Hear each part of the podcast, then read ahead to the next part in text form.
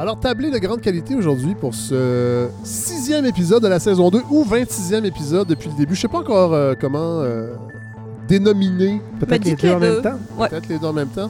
Alors, Godefroy Larando, on vient de vous entendre euh, Oui. de façon très tonitruante. Et Hélène Faradji, Oui. pilier de cette balado. Bonsoir. Bonsoir. Euh, plus tard, ce sera le retour de Jérémy Laniel également, qu'on avait entendu l'an dernier. Euh, vous vous rappelez quand Stephen Guilbeault nous avait annoncé Oui, c'est vrai. à, à demi-mot Oui, j'avais hâte qu'il Le revienne, chroniqueur littéraire qui va venir euh, critiquer, entre autres, euh, le dernier roman de notre invité aujourd'hui, Biz. Bonsoir, mesdames et Merci messieurs. d'être là, Biz. Ça fait plaisir. Je vais te tutoyer, ce que je fais rarement avec les invités, mais là, on se connaît. On a fait de la télé ensemble, Oui. tout ça. On a le même âge. On est presque des amis. Oui. On peut dire ça. Bon, on se voit pas souvent, mais on Ben, sait. moi, je- j'ai je- ton texto. Là. Oui, c'est un critère pour être mon ami. Ouais, alors on va parler de ton dernier roman, Les Abysses, mais on va parler d'autres choses évidemment parce que tu es euh, quand même reconnu, oui pour ta plume, mais pour ta verbomotion, quand même. Alors voilà, et euh, ben là, je pense qu'on est prêt pour débuter ce nouvel épisode de la balado de Fred Savard.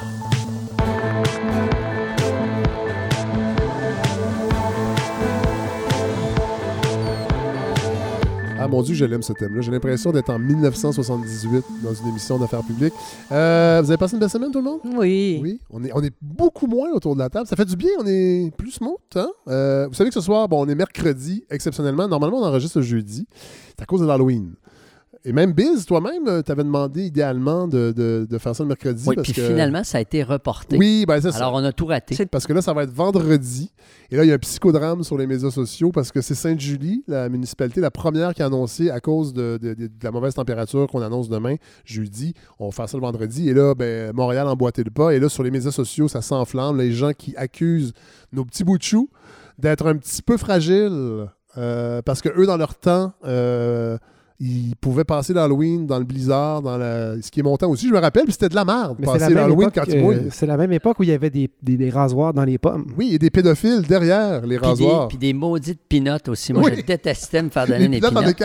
Puis tu, la- l'affaire qu'il y a, c'est que si, si tu te mets un déguisement et tu as un imperméable par-dessus, ben, tout est raté aussi. Là. Oui, mais que- c'est ça. C'est Mais ça sera pas mieux vendredi. là. Il va Non. faire fret aussi. Ben, ça va Puis dit qu'elle allait facile. faire plus C'est froid, ça. puis euh, aussi venteux, mais moins de pluie. Mais bon, ce psychodrame sur euh, un changement d'une seule date me- m'enlève un peu d'espoir qu'on aura un changement économique. On va abattre le capitalisme. Imaginez, on, on- on déplace l'Halloween d'une soirée, les gens capotent. Imaginez qu'on soit obligé de déplacer le capitalisme. encore une fois, Fred, ce que vous lisez, c'est les réseaux sociaux. C'est quand même une petite partie de notre. Ben, Facebook, c'est de moins en moins une petite ça, partie alors. quand même. De moins en moins ou de plus en plus? Ben, il y a quand même beaucoup de gens qui sont sur, sur, sur Facebook. Ouais, je sais pas, je, je suis pas encore convaincu. Faudrait que j'aille sur Twitch pour voir. euh, Ben, les gamers, évidemment, ne fêtent pas l'Halloween. Non, puisqu'ils c'est ça, jouent. il joue. C'est c'est parce que tout ça est stratifié. Tu sais, Facebook, c'est les grands-parents, Twitter, c'est les parents, puis Instagram, c'est les enfants. Exactement. Mon Dieu, je suis content d'être qualifié de grand-parent. Cela dit, Hélène, Oui. je me demandais, vous, euh, qui êtes française et vous habitez sur le plateau, est-ce que sur la réserve phonique du plateau, on fête l'Halloween? Oui, évidemment, Parce que oui. les Français ne fêtent moins l'Halloween quand Ben même. non, mais on Là, connaît- Nous, on a Mardi Gras. C'est pas la même Ben chose. oui, Et ben c'est au mois, On l'avait de, ici au mois de mars, Il y a à la peu près. Toussaint aussi. Il y a la euh, Toussaint aussi. On avait ça, nous, à Biz, au Québec. euh, La Toussaint. Ben oui. Mais bon, ça s'est fait avaler. Nous, on est alignés sur le calendrier américain, Oui, en voilà, fait. voilà. Mais c'est très bien l'Halloween. Moi, j'aime Ben beaucoup oui, ça. J'ai découvert ça euh, quand je suis arrivée et je- j'embrasse la tradition Ouais. le 31. Moi, je me déguise à chaque année pour donner des bonbons à la maison. En quoi cette année? Euh, ben, c'est toujours le même costume. Je me, dé- euh, je me déguise en nonne, en religieuse. Et là, je sais que je suis divisé parce que je transgresse un commandement de la gauche identitaire à l'Halloween. Je me déguise en un autre sexe euh, assigné à la naissance Et que le c'est mien. plus une autre permis, ça. Oui, une autre Puisqu'on religion. sait que tu es Jedi. Ben, Alors, euh, me déguiser en religieuse, c'est faire un peu du non-shaming. Mais, euh, mais en même temps, là, je me dis, si je change de costume, je succède au fast fashion, qui est aussi très néfaste euh, pour l'environnement. Alors, je vais avoir la C'est difficulté à avoir du compliqué plaisir. cette année Mais, mais hein? moi, je, je- je suis surtout in- inquiet. Il y a un costume de nonne à ta taille. Oui. J'aurais pas voulu voir la mère supérieure qui rentrait dedans. Ouais, en fait, c'est une espèce de grande euh, robe là, noire avec le collet blanc. J'ai un. Une j'ai- cornette. j'ai ce que mon père appelait la capine. Oui. Et j'ai une perruque. Et euh, je, je, je garde ma barbe longue. Et je te parle un peu comme ça. Bonjour les petits amis. Mais Là, les c'est enfants de 4 fluide. ans me regardent et Un cauchemar. aucune idée comment réagir. Est-ce que je dois avoir du plaisir? Est-ce que je dois pleurer? J'avoue que je préférerais Gripsou le clown Oui. à une- une religieuse à barbe. Mais on adore ça. Puis là, je fais de la tarte au- à la citrouille. Puis là, mon petit bout de chou de 15 ans reste avec moi à la maison. Il Il ne passe plus l'Halloween. Ah ouais, là, il est donne. Il en mange un, il en, man- il en- il en donne deux. Euh, vous, vous avez des Godefroy, vous, je, je serais curieux de savoir. là, vous, je vais vous, vous voyez parce que vous êtes le petit-fils Ben d'Henri oui, Laurando c'est et ça m'impressionne énormément. C'est longtemps bien. que je l'avais pas dit, ça. C'est vrai, les gens, c'est. Oui, on se Moi, je lasse. pense que les gens avaient oublié. On se Ouais. lasse pas. Il y a quand Euh, même un cégep au nom de ton grand-père. Ben oui, Respect. C'est quand même, mais oui. Euh, vous allez vous déguiser en quoi, vous, pour l'Halloween? Je vais me déguiser en perruque, je pense, en toute simplicité. Oui, je me, je mets- je me déguise tout, hein. en perruque, mais ça prend beaucoup, beaucoup de cheveux, là, c'est long. Oui, ça change tout. Et vous, Hélène? Euh, c'est pas décidé encore. Probablement sortir mon habit de joueuse de, balle de balle molle qui va resservir. Ah, c'est pas Comme, fou. Ben, c'est oui, du recyclage. Ouais. Bon, alors, euh, en attendant euh, l'Halloween, qui sera vendredi, euh, on va y aller avec tout de suite, je pense, le quiz de l'actualité. J'adore ce thème. Le quiz de l'actu. Ah là là là là. Oui, alors pour les gens qui, à la maison, voudraient se procurer la trame sonore du quiz de l'actu, c'est la chanson One Note Samba de Klaas Vanderlich sur l'album Polka Pops Volume 1 que j'ai en vinyle à la maison qui est difficilement disponible. Peut-être sur Discog, on peut le trouver. Bon, alors euh, là, je l'avoue, j'aurais aimé pour une euh, première question euh, revenir sur la controverse de la CBC et de la disque. Mais malheureusement, ça a été corrigé euh, depuis. Mais j'en parle parce que Biz euh, est là et j'imagine que ça l'a mis hors de lui. Alors, je rappelle les faits. Au lendemain de la disque, le site web de la CBC, donc Radio-Canada, le pendant anglophone, publie les gagnants de la veille. Et le titre lit comme suit Cœur de pirate, Loud, Ginette Renault among top winners at A Disque Gala. Et ensuite, la CBC publie tous les gagnants et gagnantes dans chaque catégorie, mais traduit les titres d'albums et de chansons en anglais. À la claire ensemble? Alors, Voilà. best, oui, Aïe, aïe. Best Album Pop, Cœur de Pirate et son album En cas de tempête, le jardin sera fermé et ça devient In Case of Storm, The Garden Will Be Closed. C'est pas des blagues. Encore heureux qu'il ne l'ait pas appelé Art of Buccaneer. Heart of, Bu- Heart of Buck. Euh, Best Album Alternative, Les Louanges et l'album The Night is a Panther, La nuit est une panthère. Best Album Rock, é- é- Éric Lapointe et son album Deliverance. Bon, dans le cas d'Éric, il Non, attend c'est ça, il y a- justement Délivrance de la Cour du Québec euh, dans les prochains jours. Mais bon, euh, il n'y aura pas de question sur cette polémique à la 10, puisqu'ils ont corrigé l'article et, et ils ont remis les titres originaux, mais des, al- des albums gagnants, malgré l'incrédulité des gens de la CBC. Euh, visiblement, il y a quelqu'un qui a réussi à leur prouver qu'il y avait effectivement des vrais francophones au Canada et une majorité euh, vivait au Québec. Je rappelle que dans la gro- grosse tour brune à Montréal, il y a une cellule CBC Montréal et personne n'a allumé que c'était peut-être une mauvaise idée de traduire les albums. Moi, j'en reviens pas. Biz! Qu'est-ce que ça vous dit, ça? Moi, là, je, là, je vous revois parce que je, vous- oui, je- oui, je c'est sens que vous allez être en colère. Non, il faut vous voyez quelqu'un qui va, qui va se mettre en crise. Non, mais en fait, c'est même plus de la colère. J'ai j'ai passé ce stade-là. Je veux dire, qu'on arrête de nous faire à croire que le français est important à Toronto puis au Canada, là, dans l'establishment. Tu l'as vu avec euh, une main haute de Justin Trudeau. Je veux dire, il faut quand même... Tu traduis ta chanson avec, avec Google Translate avant même de penser, y a-t-il un artiste au Québec qui pourrait faire la job? Ou on peut-tu traduire ça comme il faut? Ça dit, ça aurait pu être Mélanie Jolie qui traduit la chanson et ça aurait été pire. Alors, je pense qu'on est mieux Ouais, avec ben, Google c'est la Translate. même- c'est le même logiciel, je blagues. On pense. l'adore, Mélanie. Non, mais c'est- tout simplement déprimant. Moi, j'aimerais qu'on arrête de nous dire que, que le français est important au Canada, à part pour les francophones eux-mêmes et quelques Anglais qui ont de l'allure. Oui. Il y en a. OK. Parce qu'à la claire, Together, ça se download pas bien sur Non, mais, Spotify. mais c'est ça. mais en plus, des gens qui ont rien quand on quand on euh, quand on, on, on est- on fait des écoutes sur les, les plateformes de diffusion et là on pourra même pas les trouver à cause de à cause de Et moi, ce qui, Heureusement, ça a été ce qui m'étonne, ce qui, ce qui m'étonne encore plus, c'est qu'on a entendu des discours à, à la Chambre des communes en, en langue autochtone, en cri, je pense. Oui. hein. Puis tant mieux, puis c'est super. Oui. Mais là, tout le monde au Canada s'extasie devant toutes les diversités du monde, Sauf- sauf, une. Ouais. Sauf une. La minorité francophone, elle n'a pas le droit d'exister et de se célébrer parce qu'elle est, elle est, elle est considérée comme repliée Oui. et dangereuse. Ça, c'est euh, sectaire, ouais. Ça, c'est- pathétique. Cela dit, euh, Biz, euh, tu vas être content parce que la première question euh, est un peu en rapport à ça. Euh, c'est qu'il y a eu une autre polémique cette semaine qui a secoué le monde de la musique, euh, c'est-à-dire le nouvel album de Kanye West, intitulé Jesus is King. L'album a été descendu par la critique. Euh, je mets un bémol dans la mesure où M. West, euh, je l'appelle monsieur, semble atteint peut-être de troubles, euh, a peut-être besoin d'aide, besoin de soins. Oui, depuis quelque temps. Bon, il a avoué il n'y a pas si longtemps, il y a un, un an, je pense qu'il était le supporter de Donald Trump et qui a également avancé l'idée que l'esclavage c'est dans la tête et que les Noirs auraient pu ne pas être des esclaves. Il a déjà déclaré ça dans, dans une entrevue.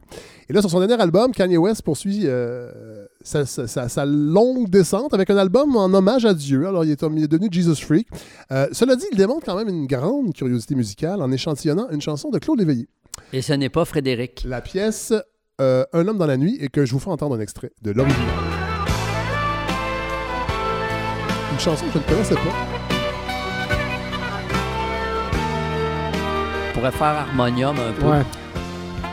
Et là, on va entendre la chanson de Kanye West. C'est la chanson Jesus is Lord où il reprend euh, Claude Léveillé. Every knee shall bow. Every tongue confess. C'est quand même étonnant. Euh, alors, ça dit, ce n'est pas la première fois qu'un artiste américain échantillonne un artiste québécois. Ma question est la suivante. Qui d'autre a déjà utilisé une chanson québécoise dans son œuvre? A. Snoop Dogg pour sa chanson euh, Gin and Juice, qui utilise un extrait d'une chanson de Ginette Renault. Ice Cube, qui utilise un extrait de la chanson Chris Dusty de Tabarnak du groupe punk Les Flocons Givrés. DJ Shadow, qui utilise un extrait de la chanson Faut que je me pousse d'Offenbach pour sa chanson Sad and Lonely. Et D. Michael Jackson, qui utilise un extrait de la trame sonore de Mon oncle Antoine pour Smooth Criminal. La réponse est? Vraiment aucune idée. Moi, je dirais DJ Shadow. Ouais, c'est- moi aussi, Effectivement, c'est DJ Shadow. Euh, on l'entend, euh, je vous la fais entendre tout de suite, c'est la chanson Sad and Lonely. Sad and I'm lonely. My heart it will break. My sweetheart loves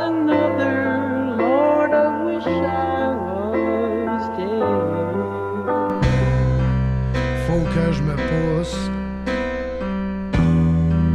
Y a rien à faire. Tout me donne la frousse. Grand succès. On se rappelle à l'époque, euh, ça fait quelques, ça fait pas, ça fait peut-être sept ans, mais je me rappelle que Pierre Harel, entre autres, avait fait un, billet sur le site, je pense, de Saint à l'époque, il était chroniqueur à Sympathico. Il avait, Sympathico avait- et il était en furie contre DJ Shadow parce qu'il donnait des peanuts. Je pense qu'il, Ah. je me rappelle plus du montant, là, mais en même temps, Pierre, des fois, ça pas. euh, Mais, mais normalement, ces tarifs-là, c'est- il y a- il y a une charte. hein, Euh, tout à fait. ouais. c'est formaté, c'est les éditeurs, puis c'est le, le- le- le temps, combien de temps tu utilises la chanson, puis combien d'albums ou, combien de chansons, en fait, combien de ventes tu prévois. Est-ce que c'est quelque chose que vous faisiez beaucoup, ça, à Loco Local? Ah, énormément. Dans, dans le premier manifestif, Ouais. on en avait, Ch- Chafik en avait mis plein, puis ils avaient tous identifiés. Ouais. Puis à un moment donné, là, notre compagnie de disques, s'arrachait les cheveux parce que ça coûtait trop cher. Oui, Fait il faut faire un suivi. Faut, ah non, c'est euh, c'est très ben long, oui, très ben ben compliqué. oui. Et donc, on les- il y en a trois quarts qu'on n'a pas déclaré finalement. Donc, on était à peu près dans les derniers à, à pu déclarer. Avant ça, dans les années 90, on les déclarait beaucoup. Ouais. C'était un hommage sans les payer. Ben oui. Maintenant, on les paye. Puis ça coûte très cher. Écoute, ça nous a coûté, je sais pas trop comment pour mal, un extrait de Natak à l'envers dans, dans la pièce. Ça part à l'envers dans. dans euh, qui est? euh, Richard Desjardins. Ah oui, oui, oui. Et Ah oui, ça. d'ailleurs, euh, il y, a- y a un documentaire qui sort, qui porte ce titre-là, je pense. Ouais, le Richard. dernier Natak, je pense c'est ça. Ça, ouais. Et euh, c'était sur une, une pièce de, de manifestif. Ça avait coûté assez cher. On a du Robert Charlebois. Il y en a, il y en a qu'on avait déclaré aussi. Ouais. Euh, Stupéflip, un groupe français aussi qu'on a. Il y en a plusieurs. Ça donne une richesse. Ça, donne, Ben oui. puis ça, ça- ça fait, ça fait état aussi de la culture musicale de celui qui fait la musique. Et on, on, on- on fait des blagues avec, euh, avec euh, Kanye West, tout ça, mais ça reste qu'il y a cette curiosité-là. Ben, c'est aussi. très flatteur. Ben oui. Mais tu sais, sur Netflix, j'ai vu un documentaire sur l'histoire du hip-hop. Puis il y a, il y a- il y a une, une- une époque dans les années 90 où les, les gars couraient les, les foires du vinyle. Puis ils, ils jouaient du coude. Puis ils trouvaient l'extrait de trompette ou de trombone ou de sax ou le beat de drum qui avait le 8 bars qu'il qu'il leur fallait pour faire des succès dont, dont tout le monde se souvient Ben oui, finalement. C'était ben oui. c'était- c'était littéralement des, des, des chercheurs d'art, littéralement, qui se battaient dans Ouais. le ruisseau pour trouver les pépites. Puis rappelons-nous aussi, ben là, c'est pas pareil, parce que c'est pas de l'échantillonnage, c'est vraiment une reprise complète, mais quand même, Charlotte Gainsbourg qui avait repris la chanson de Jean-Pierre Ferland, Le chat Oui, du Café des artistes, c'est Beck qui réalisait, et je me demande si c'est même pas Beck qui lui a fait découvrir, je pense que j'avais lu ça dans un magazine, que c'est Beck qui avait fait découvrir la Mais pièce. tu sais, Harmonium, par Charlotte, exemple, ouais. n'importe quel producteur musical qui tombe là-dessus peut, peut faire un disque au Ben oui, complet. ben là. oui, ben oui. Euh, prochaine question, ben, on, appre- ben, je vais- on va y aller avec un extrait avant de, de- de- avant de vous offrir l'énoncé. Au Québec, les femmes et les hommes ont les mêmes droits et cette égalité est inscrite dans la loi. Vrai ou faux? Euh, choisissez l'illustration ou les illustrations qui représentent les personnes qui ont le droit de se marier au Québec. Une illustration de deux hommes, illustration de deux hommes, deux femmes, un homme.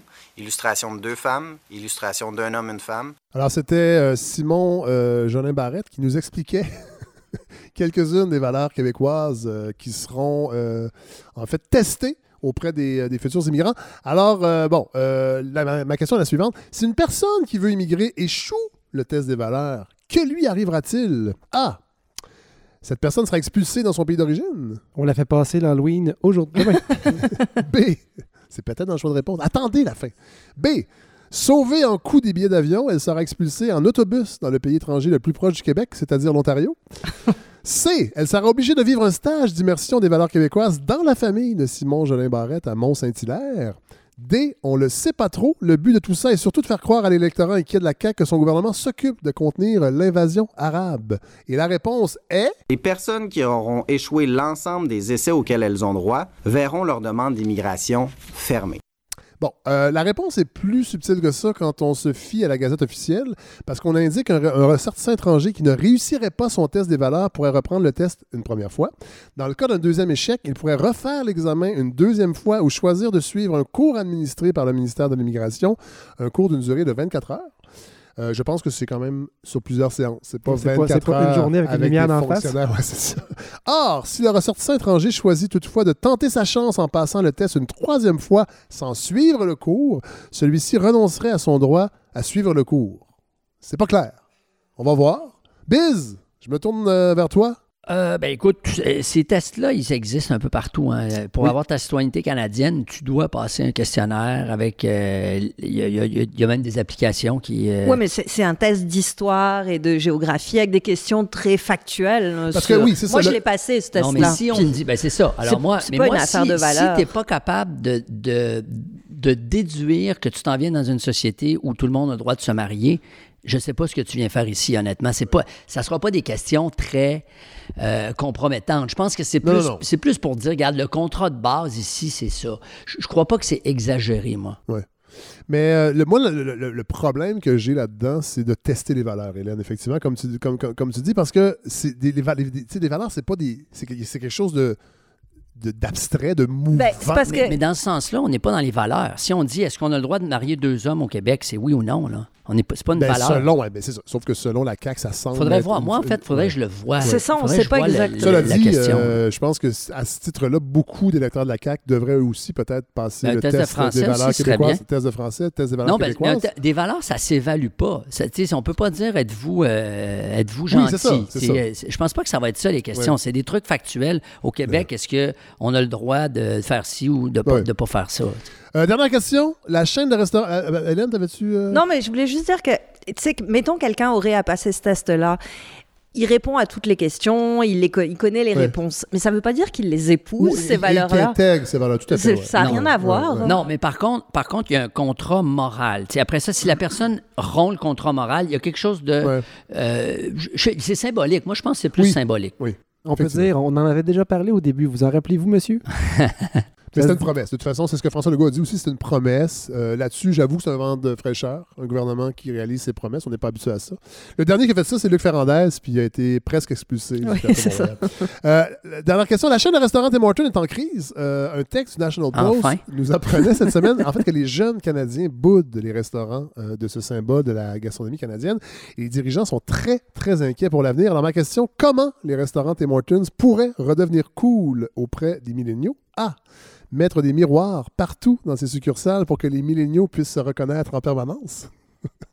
Rappelez aux milléniaux que boire du café Tim permet de rester woke en permanence. C. Rappelez que les biscuits faits maison de Tim Hortons sont véganes.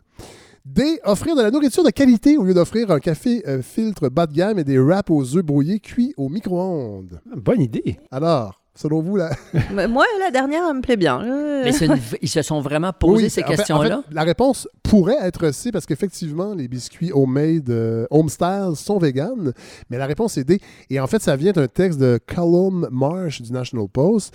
Euh, c'est un texte intéressant parce que les Tim Hortons appartiennent à la trust. C'est en fait. Burger King. En fait, c'est Resta- Re- Restaurant Brands International, dont Burger King en fait partie, et la chaîne Popeye. Je pense que c'est seulement aux États-Unis, Popeye. On n'a pas ça. En tout cas, moi, j'ai- Il y en a Joyo au Québec. J'ai un vague souvenir Et de papa. le, le- le texte de Colin Marsh est intéressant parce qu'il dit que Popeye a fait ce virage-là. C'était c'était un- un- une chaîne fast-food qui a décidé d'offrir Des burgers de qualité. Non, mais de la bouffe de qualité. Et les, les, les, les milléniaux, les jeunes, y vont. Contrairement, et on le voit avec le Beyond Meat, euh, IW, ça, Ouais, ça a donné- marche. Mais ça a quand même. Puis moi, pour y avoir goûté, c'est quand même étonnant. On sait euh, pas trop ce qu'il y a dedans Non, exactement. Non, non, c'est- du processed food vegan. là. Mais pas- il y a pas de viande. C'est tout aussi vrai du bœuf, alors. Oui, c'est ça. On de sait plus pas. en plus. De plus ouais. en plus. Et euh, c- le- le- le- ce, que, ce que Colin Marsh dit, ben, c'est qu'il va falloir que Tim Horton pense à faire ce switch-là, mais la grande difficulté, c'est que c'est- évidemment, ça augmente vos coûts. Ça augmente les coûts, mais je pense que là, on parle des milléniaux, mais de plus en plus, les gens, même chez les, dans les chaînes de, de fast-food, ils vont vouloir euh, de la bouffe de qualité, puis on va tranquillement abandonner cette idée, mais en tout cas, les Tim Qu'on peut payer 99 sous pour euh, un burger. Oui, exactement. Ou Tim Horton, qui, c'est ça, vend quand même. Mais euh, je- moi, je ne comprends pas le succès, mais le succès est là. Je, dis, il y a- Je, il y a je des- comprendrais. J'aime- Moi, Je je- sais. je- j'en vois un, j'accélère. je veux dire, je veux pas être dans Est-ce l'environnement. que tu accélères sur le Tim Non, je Horton me ou à sauve. côté? Je me sauve. dans le stationnement. Ben voilà, c'était le- c'était ce petit quiz. Alors, Faradji, vous, euh, vous nous parlez, en fait, vous avez regardé, euh, ça fait longtemps qu'on en parle, ces humoristes québécois qui ont eu accès, en fait, Ouais. à la tribune À Netflix. de Netflix. Ben ouais, parce que en fait, euh, ben, les GAFA ont vraiment été au cœur de l'actualité culturelle. hein. Cette semaine, on a vu la fronde de, de, Pierre Lapointe Oui. contre Spotify. On Oui. pense que ça va peut-être donner quelque chose parce que ben, le gouvernement, en tout cas, a l'air d'avoir compris Attends, le Est-ce que je peux message. faire une pause? Je vais vous faire écouter la, la réaction d'Éric Girard, ministre de la CAQ, euh, de l'économie? Ces entreprises ne sont pas des entreprises canadiennes, ne sont pas des entreprises québécoises. Et bien sûr, si nous décidions de les imposer, nous serions sujets à des représailles. Alors, je pense que ça ne sera pas demain la veille. Je suis heureux de savoir qu'on ne taxera plus l'essence, Oui. puisque ce ne sont plus des eh, ExxonMobil. Je pense C'est pas que c'est québécois. Bon point, on va envoyer ta réponse, euh, Biz, directement au, euh, au- au gouvernement. Mais Netflix fait donc aussi partie de ces oui. grandes entreprises qui ne payent pas leur juste part, en plus de polluer comme pas possible. Notre euh, paraît, réalisateur, Larry, m'a envoyé un article du Devoir très intéressant cette semaine où on parle du coût écologique du visionnement en ligne, oui. dont évidemment Netflix est un des m- plus gros représentants. La VOD par année, c'est 102 millions de tonnes de CO2. Mais C'est après, pour le, énorme. le chauffage des serveurs. Exactement. Parce qu'a priori, on se dirait, il n'y a plus de VHS, il n'y a plus de cassette, il n'y ça. a plus de plastique. Eh ben non, on ça- s'en sort plus. Ça hein. pollue Non. tout autant. Mais il faut mettre ça dans le pergélisol, dans Tundra, les serveurs. là. C'est Oui. ça qu'il faut faire avec Peut-être ça. Il y en que a- ça Il y en aiderait. a de moins en moins du pergélisol. Ouais, c'est ça, le ça va faire fondre. Mais c'est vrai que jusqu'ici, on s'était pas posé la question et c'est un enjeu dont il va falloir se préoccuper. Mais Netflix, c'est aussi un problème en termes d'hé- d'hégémonie. Sur la culture audiovisuelle qui est la nôtre aujourd'hui, c'est massif, ils sont partout. C'est presque eux qui dictent ce qu'on regarde, ce qui est populaire, ce que tout le monde va regarder, en fiction particulièrement, mais surtout en humour. Euh, parce que partout dans le monde, ben, le- les spectateurs peuvent avoir accès à des contenus LOL de ce géant-là. D'où la est-ce question... que- Est-ce que vous avez dit des, des contenus LOL? Des contenus LOL, ouais. Euh, donc, j'ai eu envie qu'on se pose un peu cette question cette semaine. Qu'est-ce qui peut rendre l'humour universel? Euh, Parce que c'est ce qui est en jeu, après que Netflix ait, ait, euh, accueilli le premier stand-up québécois sur ses ondes, c'est celui de Martin Matt qui s'appelle La vie, la mort et Lala. C'est arrivé il y a à peu près deux semaines. C'est une grosse affaire, tellement que dans l'intro du spectacle, Martin Matt fait semblant de vomir de nervosité Ah parce que, tu sais, Netflix, Ouais. c'est gros. Ben oui, c'est gros. Et voilà. Et c'est vrai que sur Netflix, l'humour, Peut-être c'est parce que Martin aussi avait acheté son souper chez Maxime. peut-être. Oui, merci. Euh, c'est vrai que sur Netflix, l'humour, c'est vraiment un des gros vendeurs, que ce soit le stand-up, la comédie, c'est ce qu'ils mettent de l'avant. C'est euh, la façon par laquelle ils vont chercher un gros retentissement auprès du public mondi- mondial, à un point tel que les montants alignés par Netflix pour avoir des spéciaux d'humoristes, c'est devenu rocambolesque. Mais vraiment, il y a un article de Business Insider en juin dernier qui évoquait des pourparlers avec Eddie Murphy pour plusieurs spéciaux à hauteur de 70 millions de dollars.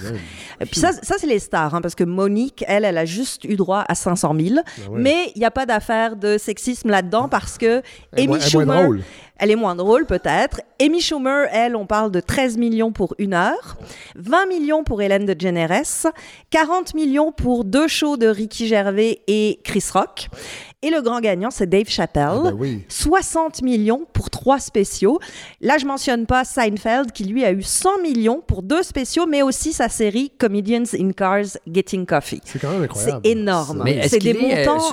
est-ce qu'il est sous-titré, Martin Matt? Juste pour ça, je- je- parce que j'ai regardé, j'ai regardé sur Netflix, j'ai j'ai pas remarqué s'il était sous-titré en anglais. Ben oui, on peut. On peut avoir accès aux sous-titres. C'est un des grands, un des grands euh, atouts de, de Mais, Netflix, mais c'est est-ce qu'ils que, offrent. est-ce que le- les publics anglophones, avec l'offre d'humoristes américains Eh ben, ou anglophones, ont envie d'aller écouter un, un humoriste Ben, francophone? Est-ce que les Américains ont envie de d'autres choses Que que, l'Amérique? Américains, ça, Ça, c'est un des problèmes. ouais. Alors, on ne sait pas combien euh, Martin Matt a été payé par Netflix pour avoir euh, ce spécial-là. Ici, on parle pas de ça, hein, c'est vulgaire, l'argent. c'est tabou. C'est Pour Netflix? Non, alors c'est ça, C'est- une captation, c'est une captation, ouais. c'est pas un spectacle pour Netflix, donc c'est pas vraiment un spécial commandé par Netflix, ils ont racheté Ouais. un spectacle qui existait, Existait, déjà. Ils ont aussi euh, récupéré les beaux malaises, donc on sait pas combien ça a coûté, mais ce qu'on sait par contre, c'est que l'offensive qui a eu lieu au début 2019 qui visait à mettre des demi-heures d'humour de tous les pays sur Netflix dans une grande grande série qui s'appelait Humoristes du monde avec au Québec Louis-José Houd, Catherine Levac, François Bellefeuille et Adib Al-Khalidé, ben on sait que pour ça, les humoristes ont vraiment pas été payés des millions. Et comment je le sais, c'est que Mariana Mazza l'a confié Ah. au podcast de Mike Ward sous écoute en juillet dernier, en disant que elle avait refusé la proposition de Netflix parce que ce n'était pas assez payé. Je vous fais Oh, écouter. J'ai dit non à Netflix pour plusieurs raisons. J'ai dit non par humilité pour mon travail au Québec. Question de temps aussi, là. Euh, euh, question de temps, de fallait que je donne un nouveau 30 minutes. Puis Mais moi, j'avais envie. déjà écrit un one-man show. T'aurais pu Non. prendre 30 minutes de ton non. vieux. Puis... non, parce que les gens qui sont venus voir les deux premières années, ça leur était un manque de respect qu'ils aient payé 42 pièces pour venir me voir, puis là, c'est gratuit. Ça m'aurait fait chier. Ça m'aurait fait Mais chier de c'est crosser ça, les gens de même. c'est ça, des captations. Oui, c'est pour ça que je fais pas de captation. Ça, c'est la raison numéro un. Par respect aussi au fait que ce qu'il proposait financièrement était complètement fou. Euh, Fou bas. bas. Ouais. Puis je me suis dit, je gagne Ouais. très bien ma vie au Québec, je laisse l'argent au Québec, j'irai pas donner l'argent à Netflix, fuck you, j'aime mieux garder ça ici. Puis c'était pas assez bien payé pour le travail que j'avais mis et pour la rentabilité d'un show. Moi, j'ai trouvé que c'était pas assez pour une plateforme internationale que Hélène DeGeneres a fait un special de 54 minutes. Le reste, c'était son entrée interminable et sa sortie interminable. 54 minutes pour 20 millions. Puis moi, tu m'offres ça quand j'ai... Pour vrai, On avec... sait Ça, pas. quoi? Ça, Le on le sait c'est pas. quoi? Le ça, on le sait pas. On le saura pas. Mais quand Euh, même, fuck you, Netflix. Ouais, Moi, mais quand même, ça, c'est ça assez. prend, on, euh, on peut lui reprocher d'être vulgaire si on veut, mais en tout cas, elle dit les Elle- choses elle comme doit- elles Mais sont. ce qui est intéressant, c'est qu'en ne disant pas, c'est parce que j'imagine que tu veux pas dire ce que tu as refusé parce que tu viens de dire que tu gagnes bien ta vie, c'est- c'est-à-dire que tu vas avouer que tu gagnes plus ici. C'est ça. C'est un- c'est- c'est- on va falloir s'en sortir de ça, de, de, de Mais en ce même temps, la tabou, euh, divulgation des salaires, moi, moi je, ça. Ici, c'est tabou. Mais hein, on- on- vraiment. moi, je, moi, je euh, pense qu'on pourrait le dire à Netflix. Tu m'as donné 30 000 t'es ridicule. Tu donnes 20 millions à l'autre, puis moi, tu me donnes 30 000 C'est ça. Ouais. Tant moi, je l'aurais dit tant Oui, qu'elle est allée c'est la là. même chose, ça aurait marqué encore plus Ouais. les esprits. Puis ça peut, ça peut tirer vers le haut Et aussi. parlant de 30 000 c'est à peu près à ce qu'on est rendu à la campagne de financement de la balado de Fred. Savard, 33 000 en fait. Mais on, on, ben, C'est- on, on c'est rappelle... aussi Bon, bien que la presse. On rappelle... non, je pense après, ça va mieux. Pas sûr. Euh, ah, mais ça, il faudrait voir. Mais euh, oui, alors on rappelle, jusqu'au 24 novembre, notre objectif est de 50 000 Voilà. Ce sera pas autant que Netflix, mais euh, on va y On arriver ira- quand on même. ira jamais sur Netflix. Donc on ne sait pas Fuck combien. you, euh, Netflix. Bon, on ne sait pas combien euh, Martin Matt a été acheté pour ce spectacle qui dure 1h10 et qui est effectivement le fruit de deux captations au théâtre Saint-Denis en 2018. Donc c'est un peu le contraire de ce que disait Mariana Mazza. hein. Ça date un peu, mais on s'imagine que comme c'est dans la série des stand-up special, pas les demi-heures mais les vrais spectacles, ça doit quand même être un montant assez conséquent. Bon. Euh, ceci dit, Martin Matt, dans cette série-là, des stand-up specials, il se retrouve aux côtés des vraies pointures. Parce que depuis 2019, dans cette série, on a eu Ken Jeong, Jimmy Carr, Amy Schumer, Kevin Hart, Aziz Ansari, Dave Chappelle ou Bill Burr, sans compter la géniale série Patriot Act avec Hassan Minaj, qui est un genre de stand-up chaque dimanche sur un sujet d'actualité, mais sous forme d'émission télé.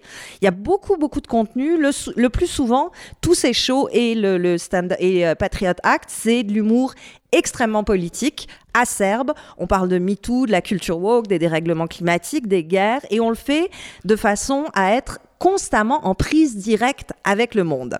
Et Martin Matt, dans tout ça, ben, pour paraphraser le titre de son spectacle, et là là, c'est pas tout à fait la même chose. hein. C'est sûr que pour Netflix, le pari était très peu risqué parce que euh, bon, le spectacle qui est sur Netflix, il a été nommé aux Oliviers dans la catégorie meilleur vendeur en 2018. C'est euh, Louis-José Houd qui a gagné, mais quand même, euh, Martin Matt, quand il a mis ses billets en vente en 2017 pour ce spectacle-là, il en a, vendu 50 000 billets en 24 heures.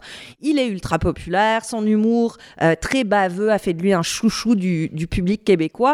Et donc sur le marché québécois pour Netflix, Oui. c'était gagnant-gagnant. Oui, oui, oui. Euh, mais si, vu que c'est un si petit milieu, le Québec, on se doute bien que le pari de Netflix, il est ailleurs. C'est-à-dire de profiter de cette antenne-là, internationale, pour que le show rayonne et qu'on déborde l'auditoire potentiel un peu partout où on parle français. Je suis pas sûre qu'on puisse euh, intéresser les Américains, mais la francophonie, il y a peut-être quelque chose Oui, à aller d'autant chercher. que je- moi, je l'ai regardé le spectacle, puis il y a quand même une, une qualité d'écriture. Euh, on n'est pas dans le joual québécois. Non, ça, c'est vrai. Euh, c'est relativement bien prononcé aussi, je dirais. Je dirais qu'il y a une certaine... Les Français qui ont déjà entendu les Cowboys fringants pourraient comprendre ce Je spectacle-là. pense que oui, assez Donc, mais donc, facilement. si je comprends bien, c'est une captation d'un spectacle qui existait, mais il, il a- il a fait une captation spécifique pour la plateforme? Netflix. Voilà. C'est ça. C'est pas une captation pour un DVD futur. Non. Non, non, c'est la captation faite c'est par Netflix. Ouais, de la captation je Netflix. Et donc, on en arrive à cette fameuse question qu'est-ce qui, dans l'humour, peut être international? Parce que c'est un des gros clichés de l'humour. Il n'y a rien qui voyage plus mal que l'humour. Oui. Et c'est un peu euh, sur ce sur quoi mise Netflix. Parce qu'il y a quelque chose de plus universel qu'on pense dans les jokes, en tout cas pour les Américains. Ben, Quelqu'un qui tombe sur YouTube, moi, c'est pas mal international. C'est ça. Moi, ça me Euh, fait rire. Je perds beaucoup de temps là-dessus. Les stand-up américains, de toute façon, non, ils n'ont pas à se poser la question parce que quand ils ironisent sur leur président ou sur la culture en, en général, ben, c'est des choses auxquelles nous sommes abreuvés Ouais. et ça résonne forcément très fort. C'est la, la fameuse hégémonie de la Oui, culture oui, américaine sur Netflix. Bon, mais ça marche pas tout à fait dans l'autre sens parce que essayer d'aller faire rire un Belge avec une joke de Pont Champlain ou un Tunisien avec le bloc québécois, c'est pas forcément évident. Pourquoi le bloc Je sais pas, c'était comme ça, euh, une blague. Je me suis dit, pourquoi pas. Donc, ce qu'ont tendance à faire les humoristes qui se retrouvent dans ce rare cas de figure, c'est de miser sur un dénominateur commun. Et en général, malheureusement, le plus petit Ah, dénominateur commun. Le couple, la bi- mort, la Et les voilà, enfants. La- et on y arrive parce que les Tout le, monde a, tout le monde a des bisounes. Oui, Oh, ben, Bientôt. presque. presque. Et dans le cas de Martin Matt, c'est lesquels ces dénominateurs communs? Ben, C'est le bon vieux « les femmes sont hystériques, les gars sont nono »,« de quoi on se plaint quand en Afrique, il meurt de faim » ou le gros du spectacle qui est « mon Dieu que les gens sont pas fut-fut quand ils commandent sur Internet ». Je vous fais écouter. Cela dit, près de 2 milliards de personnes vont sur Facebook chaque jour. Moi, j'ai ma page fan, Martin Matt, Facebook. 720 000 amis. On est de même, on est de même.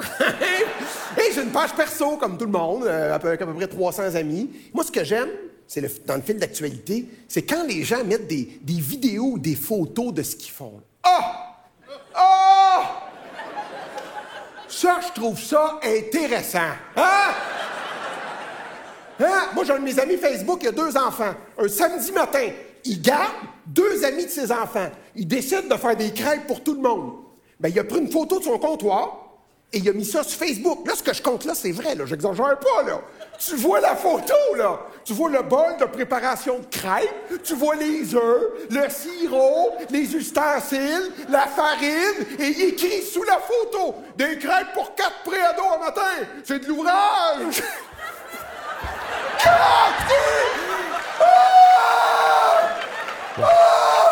À l'audio, on, Martin- perd- on en perd un peu Ouais, aussi. mais c'est J'étais, moi j'ai vu le spectacle pour des raisons que j'aimerais taire parce que je trouvais ça extrêmement cher, mais je suis allé le voir.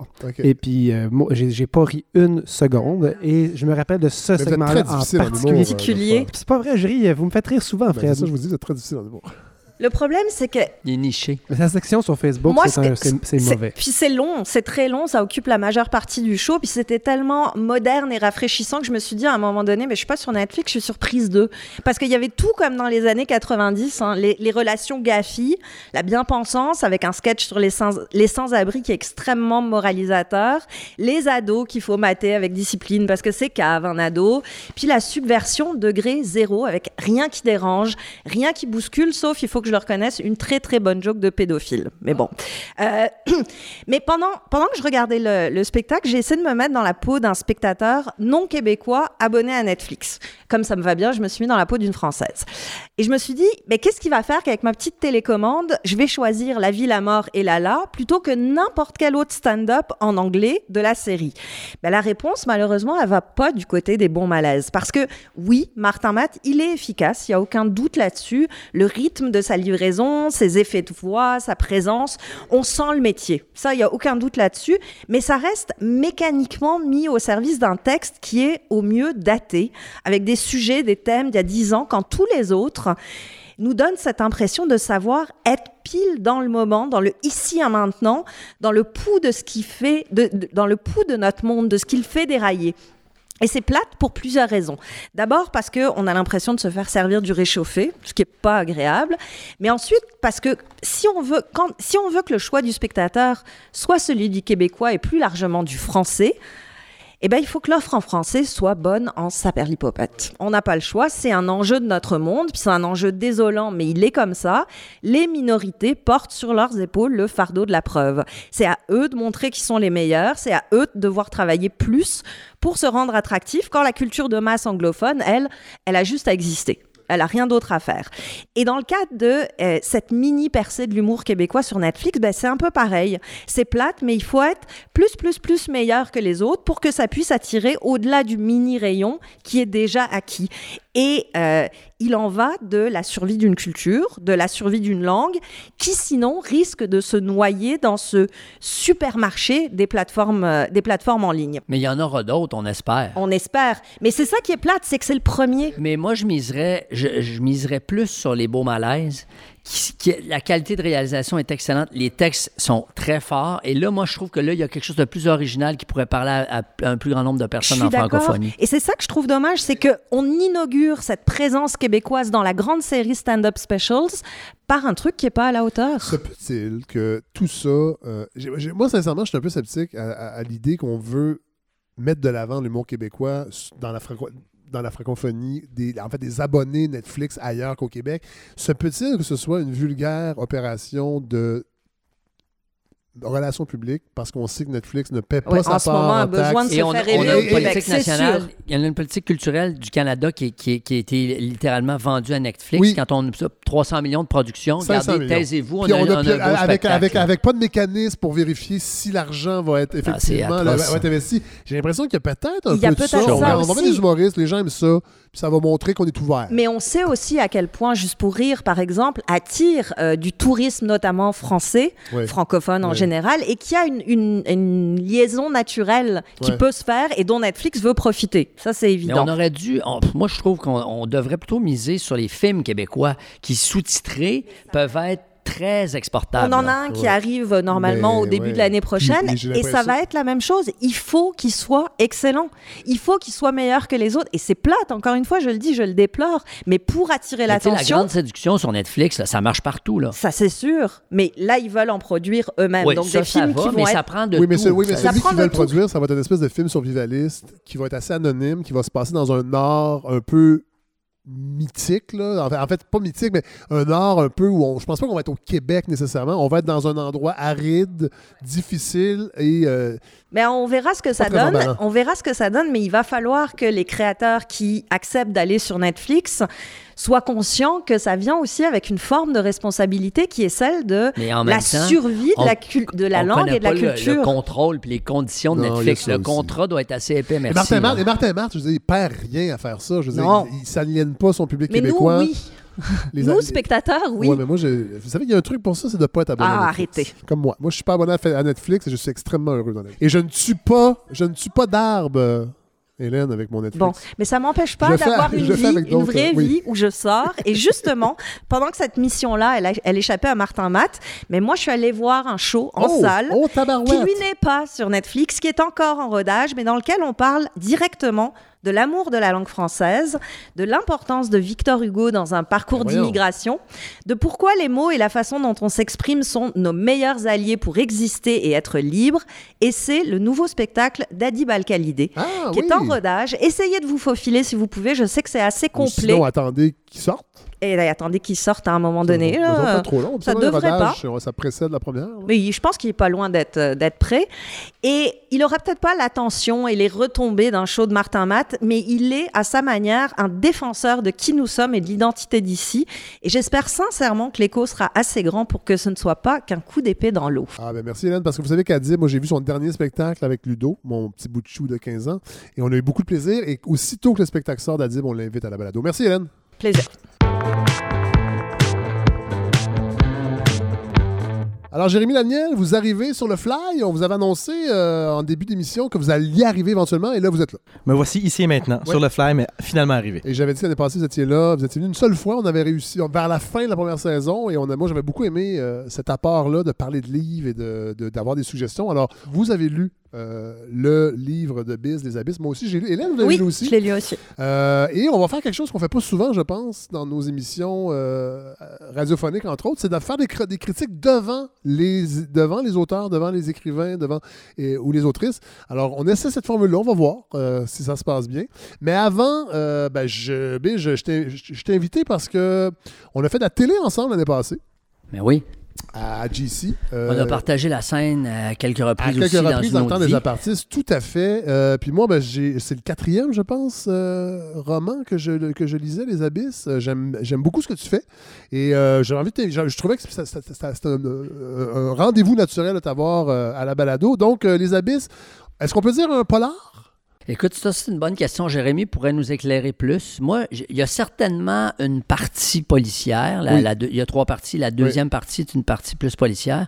Mais il y a une partie carcérale, il y a une partie forestière. Bon, on, alors, on- on va, on euh, va expliquer. C'est l'histoire de, de, de- de- de Catherine qui, euh, qui va pas bien.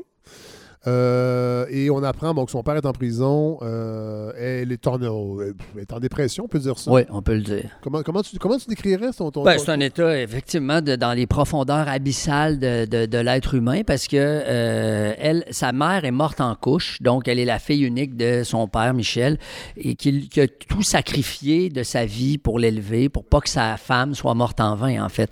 Et, euh, et, et elle voit son repère, euh, son père, se, se ramasser en prison. Euh, et euh, elle vit très mal avec ça, donc elle est au cégep de Bécomo. Ça Oui. se passe sur la Oui, côte oui, c'est ça, ça c'est intéressant. Je trouvais que ben, parce que moi je connais bien Béco- Bécomo euh, pour avoir euh, partagé ma vie avec une Bécomoise pendant oui. quelques années. J'étais allé que- quelques fois. Je trouve ça quand même. Puis t'es allé, ça paraît. En tout cas, je pense. Ben, ça, mes ça mes parents viennent de là, donc je, Ah! je suis allé dans ma petite enfance, j'avais des Ah, tu souvenirs. viens de Bécomo, toi? Ah, tes parents? Oui, mes parents, c'est tu les ouais. Bécomo. Et la, la roulotte, la carte, parce que la- dans la ZEC Varin, c'est vraiment la roulotte à mon grand-père, Ah, c'est ouais. les souvenirs. Oui, parce que ça euh, se passe à Bécomo, mais ça se passe aussi. euh, parce qu'on parle de chasse, entre autres, et que ça, ça se passe vraiment dans les. Et tout le monde à Bécomo a un shack, ou en tout cas un, un chalet de chasse. Ben, Bécomo, c'est la Côte-Nord, c'est mer et forêt. hein, C'est Oui. surf and turf. Oui. Alors, tu as, la mer et tu as, la forêt. C'est un beau terrain de jeu pour euh, mettre une histoire en marche. Et d'ailleurs, on apprend une chose assez intéressante que j'ignorais totalement. Robert McCormick, fondateur de la ville de, de Bécomo, était aussi le propriétaire du Chicago Tribune Et des Blackhawks. Blackhawks de Chicago. On parle des années 30, Oui, euh, exa- 20-30. euh, exactement, début Ouais. du siècle. ouais. C'est quand même. Et, euh, et c'est Napoléon Alexandre Como, géologue et naturaliste de la Côte-Nord, qui a donné son nom à la À la ville. baie et dans et le fond, le McCormick, dans le fond, c'est ce qu'il cherchait, c'était une façon de s'approvisionner. En papier pour. euh, Pas son- cher. Ben oui, parce qu'il y a eu des concessions forestières immenses. Et en Ontario, en fait, les, redevances étaient plus chères. Et c'est pour ça qu'il est, venu au Québec, évidemment. Depuis longtemps, le Québec est le paradis de- de- des mines, en fait. Une scène la tonne. C'est un bar ouvert. Une scène la tonne. euh, euh, c'est un bar ouvert, effectivement. Et je, je- je trouvais, encore une fois, avec, cette, avec ce fait-là, parce que là, je dois le dire, quand j'ai fini euh, Les Abysses, j'avais oublié que tu avais publié Cadillac aussi l'année passée. Euh, et là, je me rends compte de- des liens entre l'histoire du Québec et l'histoire du Midwest américain, plus qu'on pense. Ah, absolument. C'est l'histoire des francophones. Euh, ce continent-là, on l'a, parcouru en long et en large. Les deux des premiers maires de Los Angeles, Prudent Baudry et Damien Marcheseau, étaient, des Québécois. Alors, euh, ça, c'est partout. Tu vas à Détroit, tu vas dans le Midwest, tu vas jusqu'à Sainte-Geneviève au Missouri, jusqu'à Santa Fe, euh, en Louisiane, évidemment, en Nouvelle-Angleterre. Euh, c'est fascinant et, c'est pour ça qu'on on- on- on se sent un peu tellement chez nous aux États-Unis, puis que c'est très facile de rire des gens qui vont à Ogunquit puis à, à Old Orchard, mais il y a quelque chose de nous dans ce continent-là. Bon, on on parlait de la chasse. Il y a quelque chose, là, peut-être je me trompe. J'ai eu l'impression que le sacrifice euh, m'est apparu comme une valeur assez importante dans ton, dans ton roman, dans Les Abysses.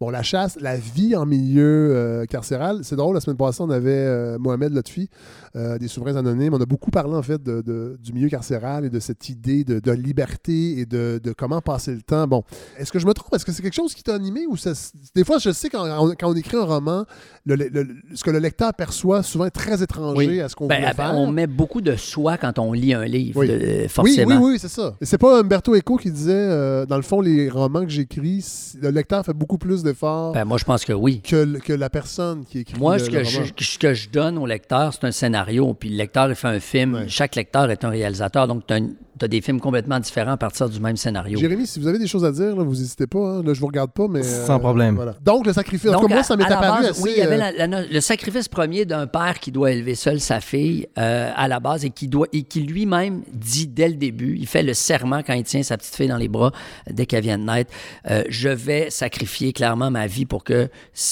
la mort de ta mère soit pas inutile et pour que ta vie vaille la peine. Et il y avait, euh, et en amont de ça, puis, lié à ça, l'amour paternel d'un père pour une fille, moi qui est une, fille aussi dont je me suis rapproché ces dernières années, Ah ouais, parce que c'était... Il y a eu- il y, a eu un petit... euh, ben, C'est-à-dire que moi, la, petite enfance, c'est pas mon fort de- en partant. Tant qu'il n'y a pas de langage, moi, il y a pas, j'ai Ah pas ouais? beaucoup de lait euh, dans mon corps. Ouais. Alors, euh, il n'y a pas grand-chose qui se passe. Puis après ça, oui, la, la- T'as deux enfants. C'est ça, j'ai un, un fils de 13, une fille de 9. Ouais. Et euh, elle, mon, mon gars, il fait du skate, il joue au hockey, je le coach au hockey. On, on est très proche dans ce qu'on aime faire. Ma fille est dans le bricolage, elle fait des, des sacoches avec des, des camisoles. Puis bon, euh, euh, donc, Êtes-vous sûr que c'est pas ma fille, ça? c'est nos filles, je pense. que Et, et moi, c'est un univers qui m'est étranger. La création, j'aime bien tout ça, mais c'était pas, c'était pas le même univers. Ça m'a pris plus de temps à connecter avec elle. Puis c'est quand elle m'a confié, par exemple, qu'elle passait, elle avait passé une récréation tout seule sur le banc euh, parce que ses amis voulaient plus jouer avec elle et ah, tout ça. C'est cette dynamique-là qui, m'a rapproché d'elle. Et, et après ça, je me suis dit, OK, imaginons qu'elle serait. Parce qu'on donnerait tous un bras si notre enfant était malade puis on pouvait le sauver. On donnerait le bras, on le ferait, ça. On donnerait même notre propre vie, littéralement. Et je me suis dit, bon, ben, imaginons une histoire qui- dont c'est la prémisse, jusqu'où ça peut aller, tout ça. Tu parles de, de ton rapport avec ta fille, puis j'avoue souvent un commentaire que j'ai, quand je dis ah j'ai lu le dernier biz, il y a un commentaire qui revient souvent, c'est et ça vient beaucoup de filles, euh, c'est ton l'écriture de personnages féminins. Euh, Il y, a des- il y a beaucoup de gens, en tout cas, qui, ben, beaucoup de gens, bon, euh, je ne sais pas si tant que ça, mais qui ont, qui ont, la en fait, ils ont l'impression que tu as plus de difficultés à faire vivre les personnages féminins dans tes romans. Est-ce que, est-ce que toi, tu le sens, ça? Ben, C'est-à-dire que celui-là, c'est le premier où il y a un personnage féminin principal, Oui. on pourrait dire. Oui. Euh, les autres, moi, Marie-Louise Arsenault m'avait déjà dit dans une entrevue que je, je- je- j'écrivais à propos de la condition masculine. Puis je m'étais Ouais. jamais posé cette question-là parce que moi, chaque livre est un livre nouveau. Puis après ça, tu dis, OK, a- ça fait une constellation, une galaxie, puis il y a- il y, a une cohérence entre les livres, puis les, les sujets, puis la façon de les aborder. Euh, c'est- ben, euh, c'est vrai. Moi, j'ai toujours dit que j'écrivais des histoires de gars pour les gars qui lisent pas. Euh, par contre, As-tu cette impression-là aujourd'hui? Est-ce que quand les gens viennent te voir, c'est beaucoup des gars? Est-ce que tu as l'impression que ton lectorat Ben, est. justement, c'est ça qui est bizarre. C'est qu'au Salon du Livre, j'évalue que à, à minimum le deux tiers, voire le trois quarts de mon lectorat est féminin. À- mais, mais ce que je sais, c'est que les filles, Jérémy, tu le confirmeras, en lecture, les filles sont beaucoup plus curieuses que les gars. C'est-à-dire que les filles lisent Harry Potter et Aurélie Laflamme. Ouais, les ouais, gars ouais. ne lisent que Harry Potter. Et les filles sont curieuses de voir. Euh, les filles, les femmes en général.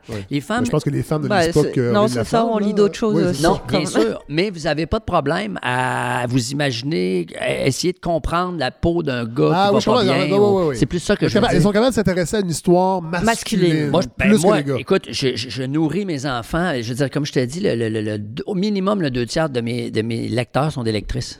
Fait que donc, puis jusqu'à présent, c'était des histoires qui mettaient en scène des gars. Mais je pense simplement que je n'étais pas assez bon pour me mettre dans la peau d'une fille. Euh, plus, tu sais, mes livres, c'est des cercles concentriques autour de mon nombril. Tu sais, dérive, c'est de l'autofiction, donc on est dans le nombril.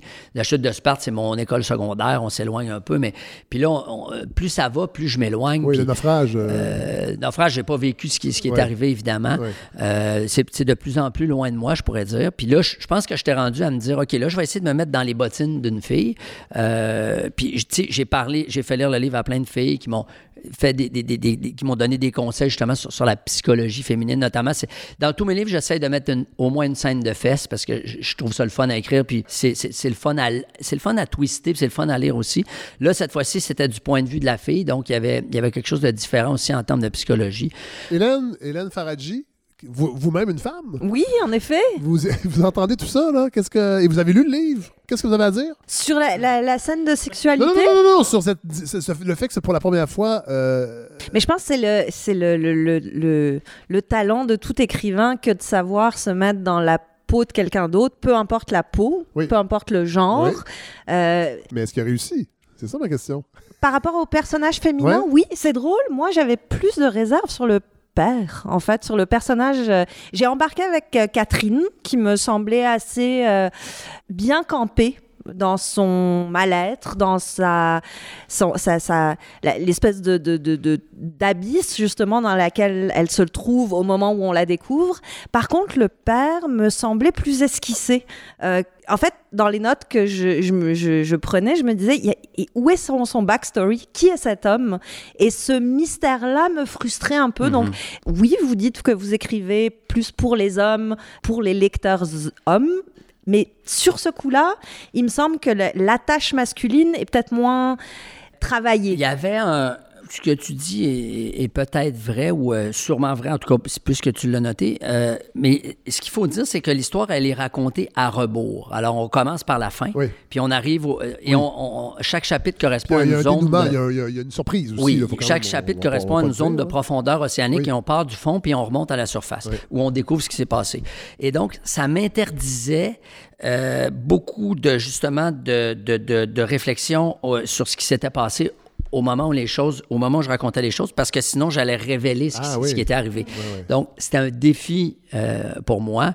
Euh, puis je, je- je- je suis conscient que ça peut, effectivement, on peut rester en surface un peu des personnages parce que je peux pas trop en dire tout le temps. La chute de Sparte a été portée à l'écran?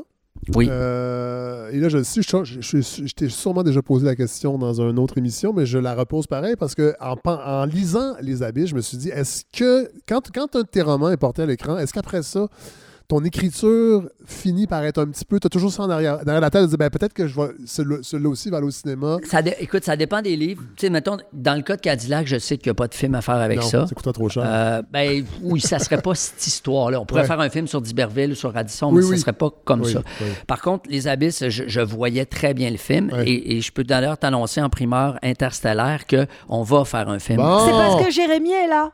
Il y a un scoop. Ah oui? Ben, il y avait eu un scoop quand Jérémy Ah oui, c'est vrai, c'est vrai, parce que quand tu étais là l'année passée, Steven Guilbeault nous avait annoncé. Ben, Non, annoncé il à avait, il avait marché sur des œufs. Oui, mais Oui, on, mais quand on- même. on comprenait. Alors, est-ce que. non, C'est l'homme de tous les scoops. Et, donc, euh, donc euh, ça- J'y pensais quand j'écrivais. Ouais. Je voyais le territoire, je voyais les lieux, la prison, Ouais, euh, les paysages extraordinaires, le, Ouais. le territoire, La chasse ben et oui. tout.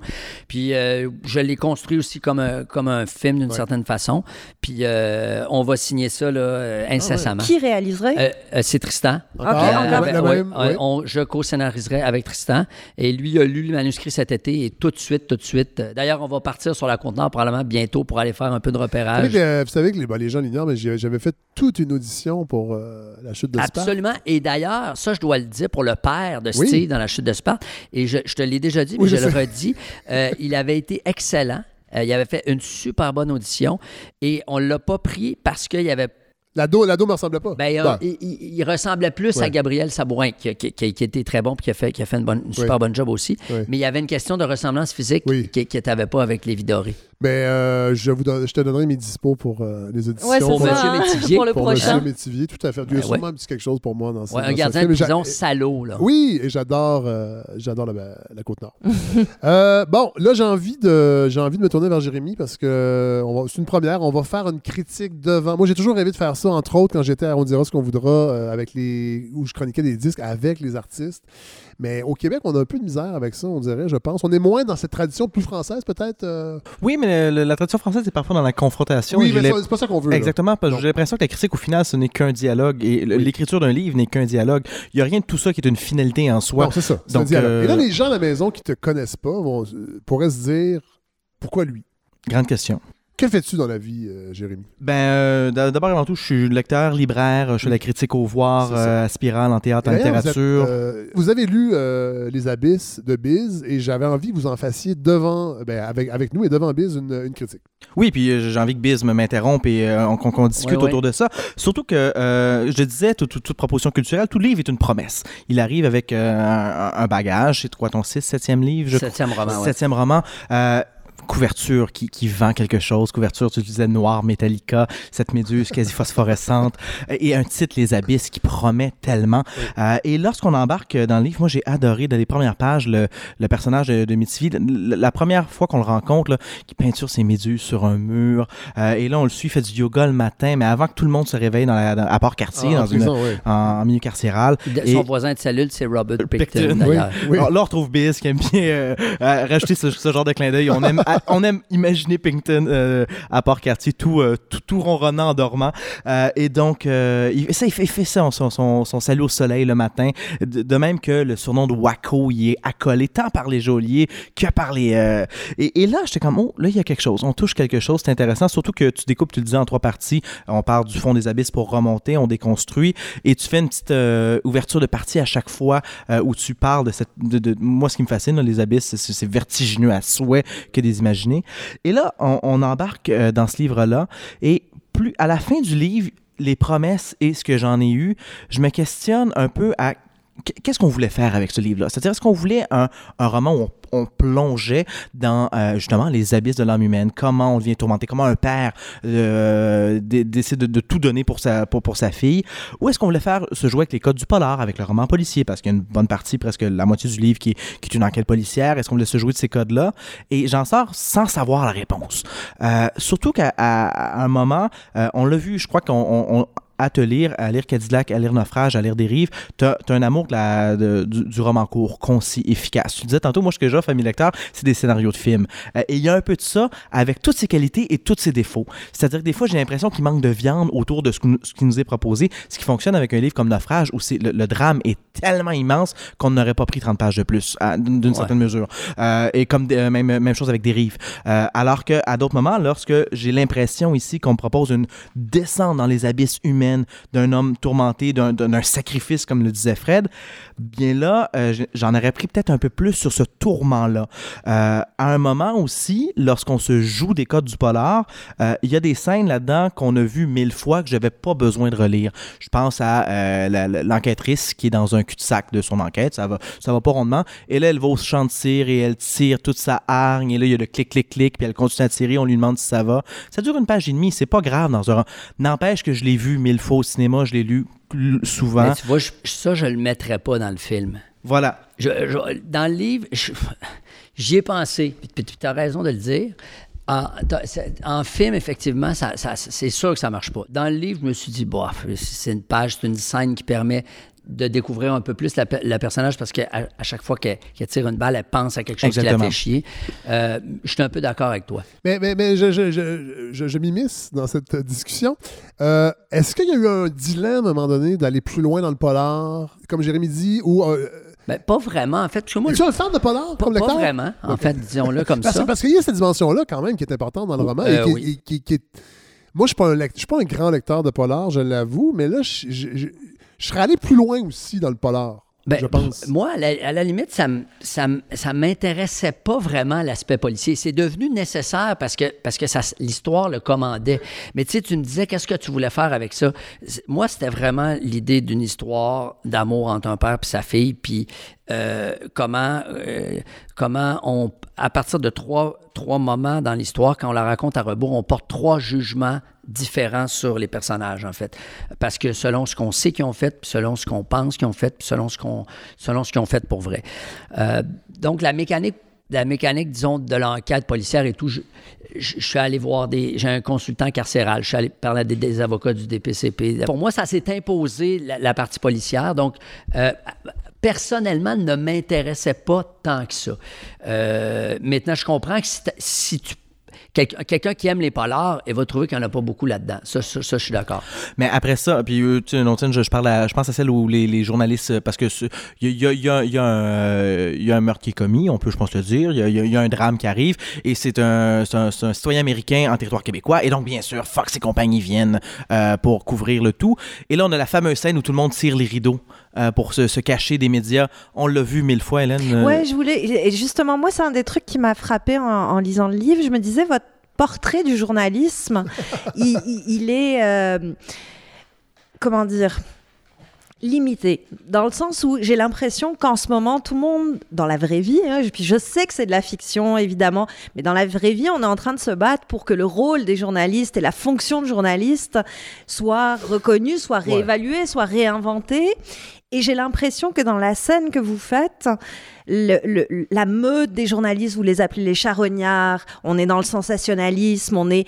Et là encore, je me suis dit, avec quelques pages de plus, on, on aurait pu aller dans plus de nuances, on aurait pu Ouais. peut-être éviter d'avoir ce portrait du journalisme comme charognard qui me semble usé. Oui, euh, oui, mais euh, moi, j'aimerais ça qu'il y en ait, en plus de charogne, mais malheureusement, ceci dit, ce n'est pas évidemment un portrait de l'ensemble de Mais la non. classe journaliste, journalistique, parce que ce qu'il faut dire, c'est qu'il y a un, il y a un document vidéo qui circule, une preuve qui est accablante de l'ordre de euh, Luca Rocco Magnotta. Donc, moi, je me suis vraiment inspiré de cette histoire-là pour dire, quand c'était Luca Rocco Magnotta, là, euh, c'était pas Bernard de Rome qui allait faire des grandes entrevues. Là.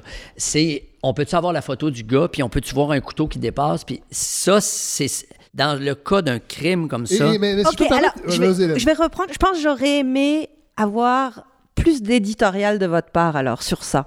Peut-être moins dans la description de ah c'est des charognards, mais plus de vous.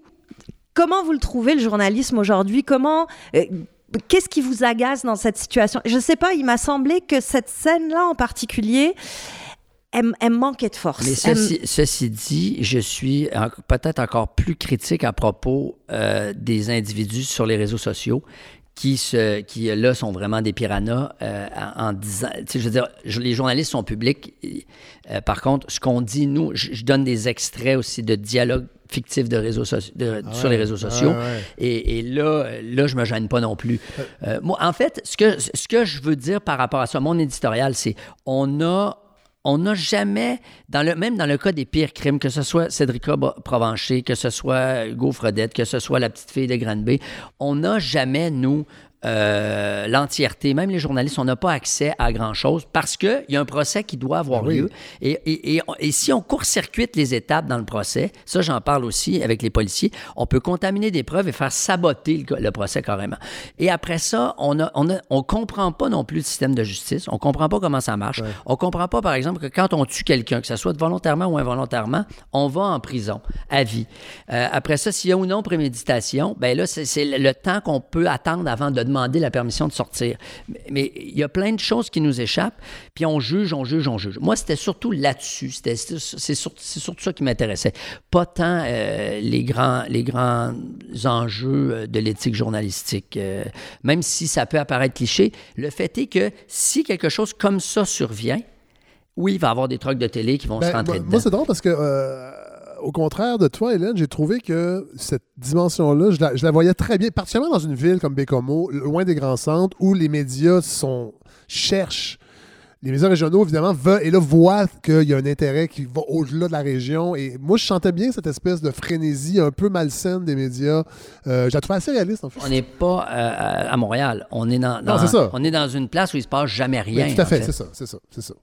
Et euh, ben, tu as dit quelque chose d'important. Tantôt, tu disais, euh, au final, le- le- les cas du polar, euh, du policier, c'était pas tant ça que tu voulais faire. Et on, ce qui était important, c'était justement la relation entre un père et sa fille. Euh, je pense qu'il est là un peu le nœud du problème pour moi dans ce livre-là. Livre-là, c'est que que peut-être pas la moitié, mais peut-être le tiers, euh, y a, on, a une enquête et on se joue dans la construction à rebours d'un certain suspense. Euh, on a l'impression que c'est ça que tu tentes de nous... C'est ce, ce punch-là que tu tentes de travailler et non la relation, le sacrifice. Euh, J'ai l'impression qu'il y avait un peu ce- cette idée de roman à punch, comme Naufrage l'était d'une certaine façon. Ça tombait même pas en fin de texte, ça tombait à un moment dans le livre et ça fonctionnait et on était surpris. J'ai l'impression que tu voulais un peu retrouver ça et au final, on passe à côté de cette relation-là qui, euh, Hélène dit qu'elle est un peu, euh, elle trouvait le père un peu euh, euh, Évasif, ouais. Moi, je trouvais qu'il était intéressant au début quand on le présente. Là, après ça, on retrouvait le bis qui, qui, moi, me fait sourire. C'est-à-dire que le père, bien sûr, s'occupe de la bibliothèque à Port-Cartier. bien sûr, il y, a- il y a un détenu qui lit euh, du Louis-Ferdinand Céline. Euh, ça me fait rire, même c'est un petit peu... euh, c'est- c'est- c'est- pas nécessairement, j'ai pas envie de dire tiré par les cheveux, mais on voit qu'il y a là l'éditorial de Biz. Cette volonté de... Pas éditorial, cette volonté de partager tes lectures. Il y a Sapiens qui traîne sur la, la- la table de chevet du, du père.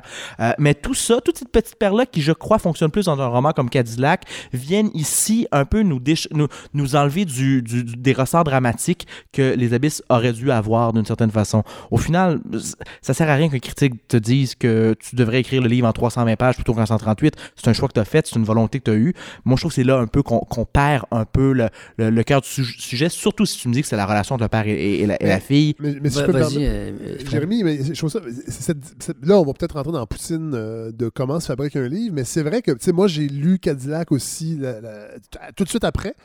Et c'est à peu près la même dimension. Là, on parle, ben, même Cadillac, c'est un peu plus petit, mais c'est 100 quelque part. mais- Cadillac, c'est 84. Bon. C'est pas 100 pages. Est-ce que c'est un choix euh, de l'auteur? Euh, est-ce que tu aurais aimé en fait avoir plus. Est-ce que est-ce que l'éditeur dit non, moi, on Ah, non, moi je garderais ça à, à, à, Non, ça ri- à- à 160 C'est même pages? pas un choix de moi-même, c'est un choix de personne. Moi, j'ai l'impression. C'est un choix, c'est l'histoire en fait qui choisit ben, sa propre moi, je pense que oui. Moi, j'aimerais bien écrire un livre de, de sais, les, mettons, les bienveillantes de 900 pages. Ouais. J'ambitionne même de le faire. Ouais. Sauf que j'ai pas trouvé, à mon sens, d'histoire assez porteuse pour me rendre jusqu'à 900 pages ou même à 400-500.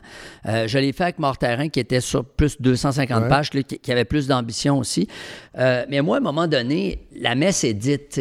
L'histoire est, est- est finie. Puis euh, je, je comprends tout ce que tu dis, mais même moi, je me suis demandé qu'est-ce que je pourrais faire de plus et tout. Puis j'ai j'ai fait aussi des, des flashbacks pour expliquer la relation dans le passé avec euh, Catherine puis son père. Ben, tu racontes justement la- l'accouchement, ça, tient à un paragraphe. Là, où est-ce que- et, et, ça, il y a là une, catharsis du, du roman. Elle tient à un paragraphe. Je me demande, est-ce qu'on aurait pu l'avoir En même temps, ça, ça sert à rien de sortir les pleureuses, là, je- j'en, j'en conviens. Mais est-ce qu'il y aurait eu un calibrage peut-être euh, plus différent Ben ça, en même temps, comment je dirais ça? Ça dépend du type de lecteur qu'on est. Moi, j'écris les livres que je voudrais Ben lire. oui, ben oui, j'espère. moi, c'est sur ce cas-là, moi, l'accouchement, un paragraphe, j'en ai assez pour me dire, OK, c'est ça qui est arrivé. Euh, Puis c'est- ça. Toi, tu es peut-être dans la, les grandes descriptions, les réflexions philosophiques, méta- métaphysiques. Puis c'est c'est correct aussi. Je, je veux dire, je, peut-être que je suis pas rendu assez. Je suis pas rendu là.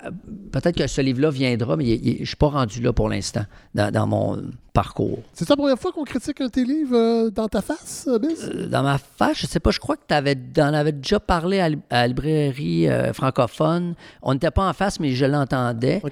C'est relativement la première fois. Ben, moi, j'ai beaucoup aimé l'exercice. Ben, Euh, ouais, moi, je, je vous trouve très bon joueur de, de faire ça. Vraiment. Ben, quand c'est c'est Jérémy aussi, là, c'est pas. C'est En même pas, temps, c'est pas de mauvaise euh, critique non plus. C'est pas, pas pas, pas dithyrambe, mais c'est c'est pas non plus. euh, on, met pas le- on, on met pas les abysses dans les abysses, justement, quand même. Mais euh, non, mais puis moi, j'invite les gens à, à- à lire les abysses et à lire tous vos romans. Moi, j'aime- je je je sais pas pourquoi soudainement je te, je te fous.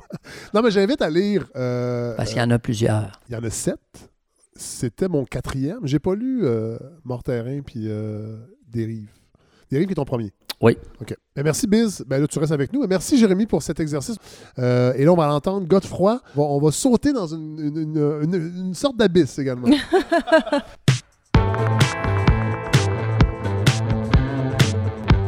Alors, Godefroy Laurando, Bonjour! je vais vous vous voyez euh, parce- pour maintenir une, une saine distance avec vous et avec votre sujet. Allez-vous y arriver? Vous parlez de quoi? ça? En fait, je, je vous ai donné une petite mission cette Une semaine. petite mission, euh, puis vous- c'est rare que vous faites ça, mais Oui. euh, là, vous, avez, vous aviez C'est vraiment... rare de vous accepter, surtout. Ben oui, puis on se parle très peu. Oui. Mais euh, vous aviez envie d'entendre parler d'un sujet en particulier. Oui. J'aimerais juste mettre la table pour commencer. Est-ce que quelqu'un ici est, d'une façon ou d'une autre, un petit peu un spécialiste de mécanique quantique? Moi, j'ai lu une brève histoire du temps de Hawkins, mais c'est tout. Ça me va. C'est correct. Sinon, je serais- si quelqu'un avait répondu par l'affirmative, j'aurais quitté. Tout Mais simplement. moi, j'ai lu un roman et Jérémy Daniel, vous pourriez m'aider. Faut- euh, La Jo- théorie des corps de Oui, José Carlos Somo- Somoza. C'est ça. Là. oui. C'était quand même. euh, C'est très bon. Oui, c'est très bon. Somoza est très bon. Oui. Est-ce que c'est un roman, ça, ou c'est... Oui, c'est un roman. Ok, Oui, ouais. mais quand même, euh, appuyé sur. Je peux vous dire que c'est pas des romans que j'ai lus cette semaine. Et pourquoi je parle de mécanique quantique, c'est parce que euh, c'est parce que Fred, la mission que vous m'avez donnée, c'est de, de commenter la nouvelle puis d'expliquer la nouvelle de Google qui a annoncé avoir atteint, d'avoir euh, réussi la suprématie quantique. Quand, quand on a Google et suprématie dans la même phrase, Euh, ça fait toujours peur. Et réussi. oui, c'est ça. Qu'on savait déjà qu'il avait réussi plusieurs suprématies. Celle-là, Oui. c'en est une nouvelle. Euh, ma prémisse là, d'av- d'avance, c'est que. D'ailleurs, on salue les gens de Google qui nous écoutent Ben via oui. nos ordinateurs. Exactement. Euh, En direct, alors qu'on n'est pas publié encore. Ils sont déjà là, ils nous écrivent. Euh, ma prémisse, là, c'est que contrairement à ces- tout ce qui s'est dit jusqu'ici, il y a des bouts de ma chronique que vous ne pourrez pas comprendre. Et c'est pas parce que vous n'êtes pas intelligent, c'est parce que ça n'a pas d'allure. La mécanique quantique, c'est complètement étrange. Et c'est ça que tu lis partout quand tu lis là-dessus. C'est c'est très bizarre, c'est très étrange, c'est contre-intuitif. Donc, je n'irai pas à des... J'ai vraiment essayé des... Je, je me suis dit, qu'est-ce que je pourrais bien faire? Mais je vais vous rendre service en vous disant, il va vous manquer des bouts. Bon, c'est tout. Mais je vais souligner en jaune les éléments les plus importants qui pourront peut-être vous aider pour le reste de votre vie Ah. si jamais quelque part quelqu'un vous parle de mécanique quantique. Donc, Google affirme avoir accompli la domination quantique. Qu'est-ce que ça veut dire? C'est qu'ils ont réussi à faire quelque chose avec un, un processeur quantique. Je pense pas qu'on peut dire que c'est encore un ordinateur quantique, mais c'est de l'équipement quantique assemblé euh, qui, a, qui a réussi un calcul en quelques minutes qui aurait pris 10 000 ans à un ordinateur normal, Oh là là. ultra puissant. Oui. Donc là, on n'est pas dans les méga ordinateurs, on est dans les super méga ordinateurs. C'est ce qu'ils disent. Donc les super méga ordinateurs. Et là, évidemment, il y a eu une petite euh, polémique là, qui me, dont je me crisse souverainement. C'est que IBM a dit. euh, Google a biaisé la patente, et, mais ils ont tout avoué. Là, c'était pas, ils ont fait un problème qui était orienté pour être particulièrement difficile pour un, un ordinateur normal. Ah, moi, j'ai compris que pour une, pour une première fois, on n'était plus dans la binarité habituelle des calculs informatiques. Ben, en- je pourrais pas aller plus loin dans. La grande question, c'est comment ça fonctionne. Qu'est-ce que c'est que ça? Donc, c'est un ordinateur, et déjà, on peut vous dire qu'on ne peut pas comparer des ordinateurs quantiques à des, quantiques à des ordinateurs traditionnels parce qu'ils sont pas ça servira jamais à faire la même chose. Et euh, les ordinateurs quantiques, quand ils vont vraiment fonctionner, parce que ça risque d'arriver. Par rapport à un, Pentium 3, là, Ben, par- on, par- on est où? On est. euh, écoute, il y a des- c'est certain que la domination quantique, euh, quantique est exercée dans ce cas-ci. Euh, la domination de, de mon Mac aussi euh, contre ce Pentium Mac, 3. vous Ton ben, c'est- pas un Mac, c'est un PC que j'ai. J'utilise Mac juste pour avoir un peu de prestance. Donc. euh, Revenons-y. Comment ça fonctionne? Vous avez parlé de bits, de binarité. Le principe de base d'un ordinateur normal, c'est que tout est écrit en 1 et en 0. Tout le monde sait ça, tout le monde a vu la matrice. Donc, si on parle d'ordinateur, c'est du binaire. Du binaire, qu'est-ce que c'est? C'est de la- c'est- c'est des chiffres qui sont, au lieu d'être- d'être en base 10, sont en base 1. Donc, on change, si on veut, de décimale à chaque fois qu'on atteint 2. On n'arrive jamais à 2, on retourne à 0. Et on, bon. Donc, c'est extrêmement simple et ça peut être mis en mémoire dans un ordinateur. Ça peut être écrit et réécrit avec des switches de toutes sortes de façons. Des interrupteurs, on peut, on peut en imaginer de toutes les façons, mais en ce moment, ce sont des condensateurs, donc ils peuvent être chargés ou pas. Et donc, on écrit des 1 et des 0. Et qu'est-ce qu'on fait avec ça? Ben, on prend des notes, euh, on note des chiffres, puis là, plus on, plus on avance dans le stade, ben, on fait faire des calculs à notre ordinateur. Il nous répond en binaire et on est capable de le traduire en, numérique. Et là, on rajoute des couches. On rajoute des couches, les ordinateurs se complexifient et on arrive à des logiciels, ben, en fait du codage, ensuite des logiciels et ultimement, on fabrique des interfaces, des écrans pour que n'importe quel nono comme nous qui sait lire et écrire ben, peut parler avec son ordinateur sans avoir aucune idée. Mais derrière tout ça, l'accumulation de mémoire, c'est des chiffres qui sont tous de 0 et des 1 à cause de la base de l'ordinateur qui est le bit le bit, c'est-à-dire un interrupteur qui peut être à on ou à off. Et on rappelle euh, aux, euh, aux gens de la CAQ que le zéro du binaire a été euh, créé par le monde arabe. Voilà. Je me demandais bien où vous, allez- où vous y. Godefroy. Ils ont fait bien des choses en mathématiques, ces gens-là. Euh, donc, la, la grande question, c'est qu'on arrive dans l'ordinateur quantique en- avec le qubit, c'est-à-dire le bit qui est quantique. Et donc, ce ne sera pas un bit qui va simplement avoir la possibilité d'être en position 0 et 1. Et c'est là que ça devient vraiment comme on dit en pédagogie, fucked up ben raide, c'est parce que euh, cette, cette- quand on tombe dans le microscope, plus petit que microscopique, dans l'atomique, dans le fond, Oui. quand on parle d'électrons, d'atomes, on arrive à des propriétés de la matière qu'on n'aurait jamais pu inventer. Et là, il faut que je parle de mécanique quantique Ben pour oui. parler de ces qubits-là et attacher vos petites tuques avec de la broche quantique parce que ça va être spécial. Euh, les Grecs avaient l'intuition que l'atome était la plus petite chose possible. Donc, on pouvait, pas, on pouvait diviser notre, notre miette de pain, puis à un moment donné, on arriverait, si on avait un couteau ultime, à l'atome, cette chose indivisible. Bon. Et là, les, si vous avez été comme moi en physique au secondaire puis au cégep, ben, vous avez vu des modèles atomiques. Il y en a un qui, de très celui qui me, je suis désolé, mais celui qui me revient le plus, puis qui dans ma tête était encore le véritable modèle, c'est une espèce de système solaire finalement. Et dans, Oui, oui. dans la, on, réalise au fur et à mesure que oh, il y a une charge, une charge positive au noyau. Ah, il y a des charges négatives. Donc c'est pas juste un bloc. Puis on avance comme ça dans les années 1800, 1900, et on découvre en fait que les électrons sont à l'extérieur du noyau, puis que le noyau est ultra dense, mais que finalement un atome c'est vide. C'est toutes des, des- des- des- des découvertes qui sont faisables de façon relativement. On, on garoche des- des faisceaux de particules et on découvre, selon comment les particules revolent, que le noyau est petit, qui est dense, qui est positif, etc. Euh, selon un, un- un penseur là, que j'ai que j'ai vu pas mal à- grâce à vous, Fred, c'est Étienne Klein, qui est, euh, qui- qui est souvent là pour parler de mécanique quantique. Et qui est de son surnom. Petit Klein, effectivement. C'est bien lui. Et euh, notre Ticlin, euh, il se rappellera Ticlin pour toujours.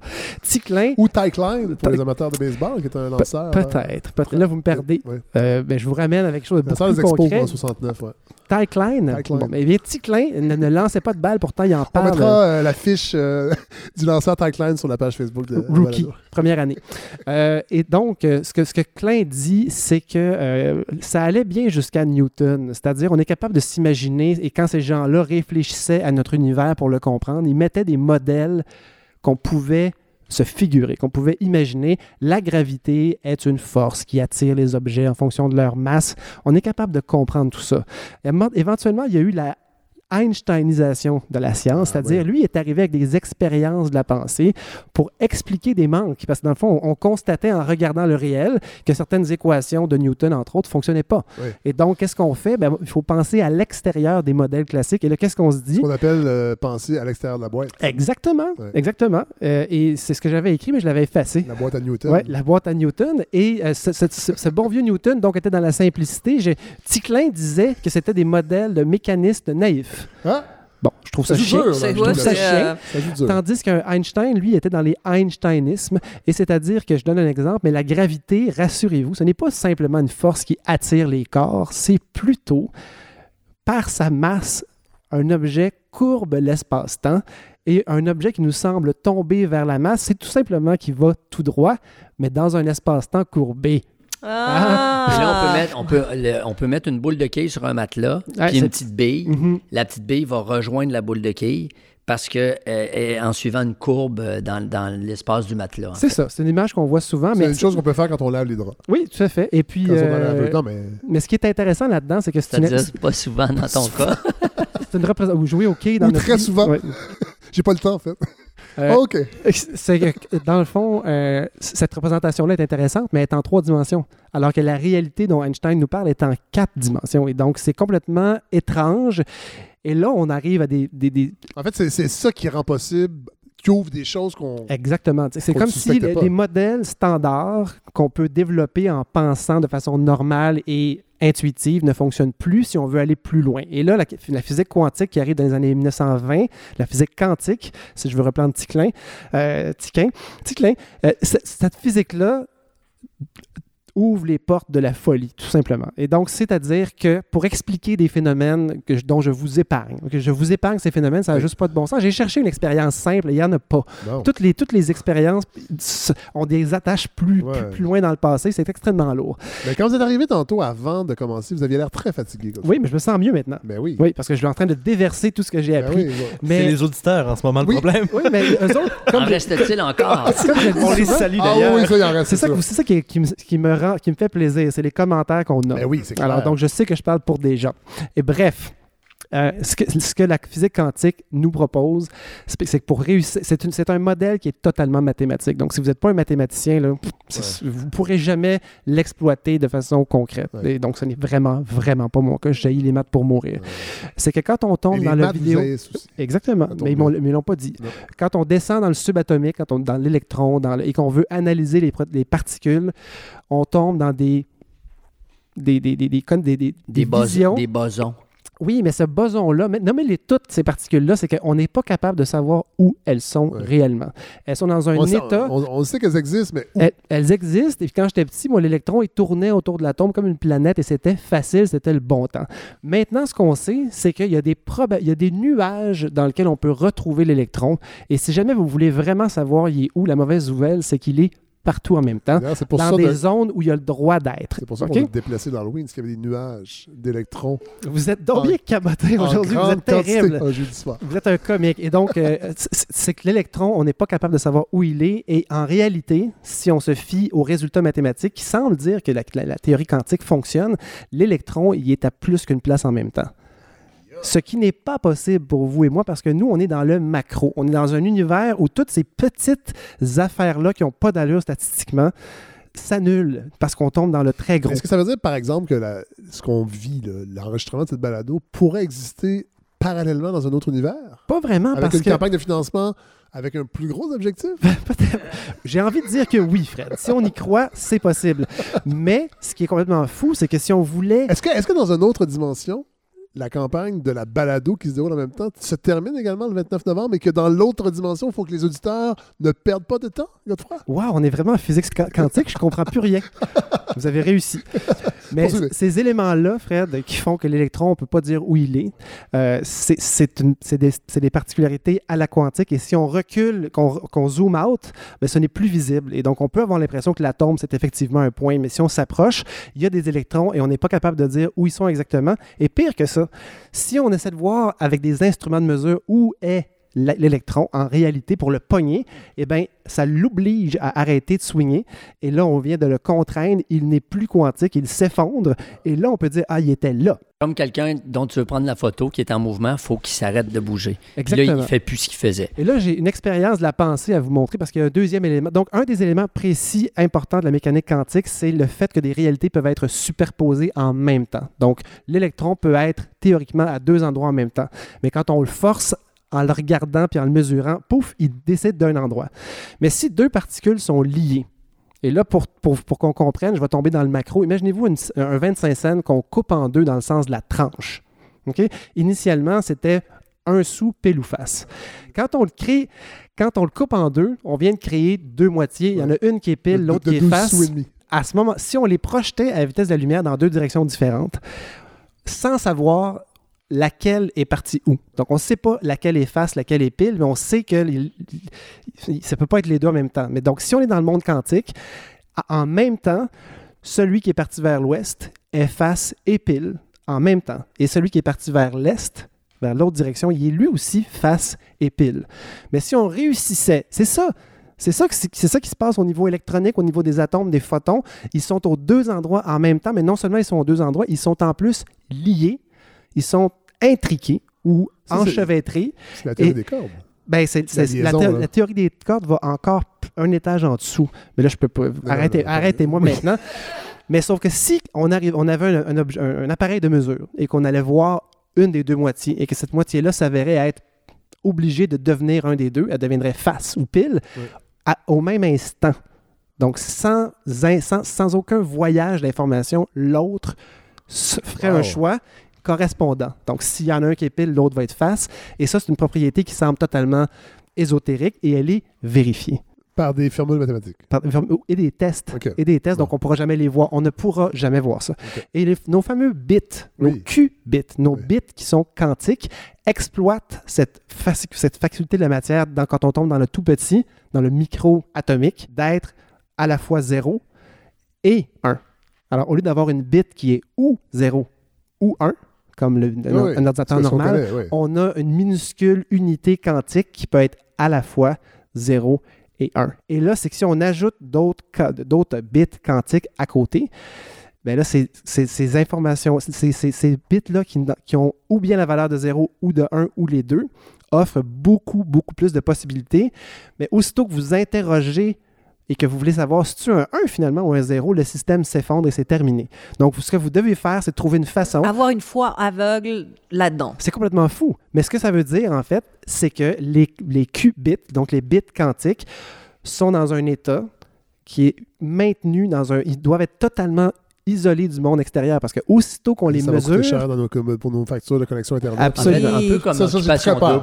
Non, ils sont isolés, Oui, puis a- ils peuvent être à la fois euh, Il y a beaucoup de bits aussi. niaiseux Il y et a intelligents. Beaucoup de bits à Occupation Double. Je me demandais si, je me demandais s'il y aurait- si quelqu'un allait faire ça. Eh et ben vous oui, il l'a fait. Ah oui. Eh oui, mais C'est voyez-vous, ma dans un- balado, je fais dans ce que un je monde, dans un ma monde- balado, je fais ce que je veux. Dans un monde quantique, Fred, cette blague-là, tout le long, aurait été possible et aussi on aurait pu la Impossible retenir. en même temps. Mais là, maintenant, Ouais. vous venez de vous effondrer et ça y est, vous avez, vous avez prononcé la blague de bit. Mais donc, vous comprenez bien que c'est un peu, euh, c'est un peu fou. Non, je comprends Et- pas. euh, Non, je comprends que c'est fou. Je comprends- plus- Je comprends que c'est fou, mais pas Ce qui est plus. essentiel, c'est de comprendre que pour, pour développer des modèles qui vont plus loin que ceux qui étaient déjà développés dans les années 1900, il a fallu tomber dans le complètement bizarre et que des gens suprêmement brillants et avec des intuitions artistiques presque ont réussi à faire des modèles qui ensuite nous permettent de faire des prédictions qu'on n'aurait jamais pu faire.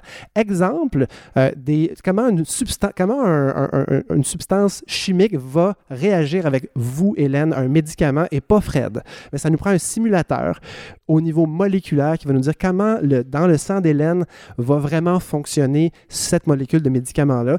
Et on- un ordinateur normal ne pourra jamais calculer autant de probabilités. Mais si vous bâtissez votre calcul sur des qubits, c'est-à-dire sur des probabilités qui s'appuient sur d'autres probabilités et que on peut calculer en même temps des probabilités qui ne sont pas avérées. C'est-à-dire, là, là, ça vient d'être trop compliqué, c'est clair. Et, et mal expliqué sans doute. Non, non, Mais mais Ben c'est- non, c'est un gros défi. C'est quand que vous- À date, comme- date, ça va très bien. C'est comme si vous aviez plusieurs dés dans les mains, 5 dés à lancer. Vous en lancez un, vous avez un chiffre, puis vous spéculez sur le prochain dé. Mais là, ce que je vous dis, moi, c'est que je lance un dé, mais vous ne savez pas ce que j'ai. Mais vous gardez en tête les six possibilités. Je lance un deuxième dé. Vous avez encore les six possibilités qui se combinent avec les six autres sans jamais savoir. Puis là, vous lancez tous les dés. Et éventuellement, quand le système a déterminé c'est quoi la possibilité la plus plausible, ben, il arrête de calculer, il s'effondre, il arrête de fonctionner. Et là, on vous donne une réponse. Et ce qui est intéressant, c'est que la réponse ne sera jamais exacte. Ça va toujours être une statistique. C'est-à-dire, on va être presque sûr que c'est la bonne réponse et il faut absolument pouvoir refaire le calcul une ou deux ou trois fois pour être certain qu'on n'est pas dans une aberration. Euh, Jérémy, Daniel? Mais j'adore cette notion de foi. Dans tout ce que tu dis depuis tantôt, c'est cette idée de on, on doit y croire, on, on le sait, mais on peut pas le voir. Il y a cette intangibilité-là venant d'un message très scientifique me fascine complètement. Ouais, on tombe dans un. Mais, mais pour. je- C'est une profession de foi mais si on lit. scientifique. Si on, mais même. Ça vient de Google, alors je pense qu'on peut leur faire confiance. D'ailleurs, on les salue encore. Oui, euh, oui, ils sont toujours là. Allô? Oui, ils sont toujours là. Eh oui. Euh, mais ce qui est intéressant à comprendre aussi, c'est que euh, même les chercheurs, finalement, au bout du compte, disent Mais ça n'a pas de sens, des Ouais. particules qui sont à deux endroits en même temps, et on est obligé de la squeezer pour dire arrête, et là, elle se place, et elle est en lien avec une autre particule qui est à 300 années-lumière. Euh, ils sont un les peu comme premiers. des enfants dans une garderie. Faut que tu les arrêtes de m'emmener pour dire OK, là, c'est là que tu vas. Là. Ouais. Qui. J'ai tra- je, travaille en CPE, c'est ma job. Fait que j'ai...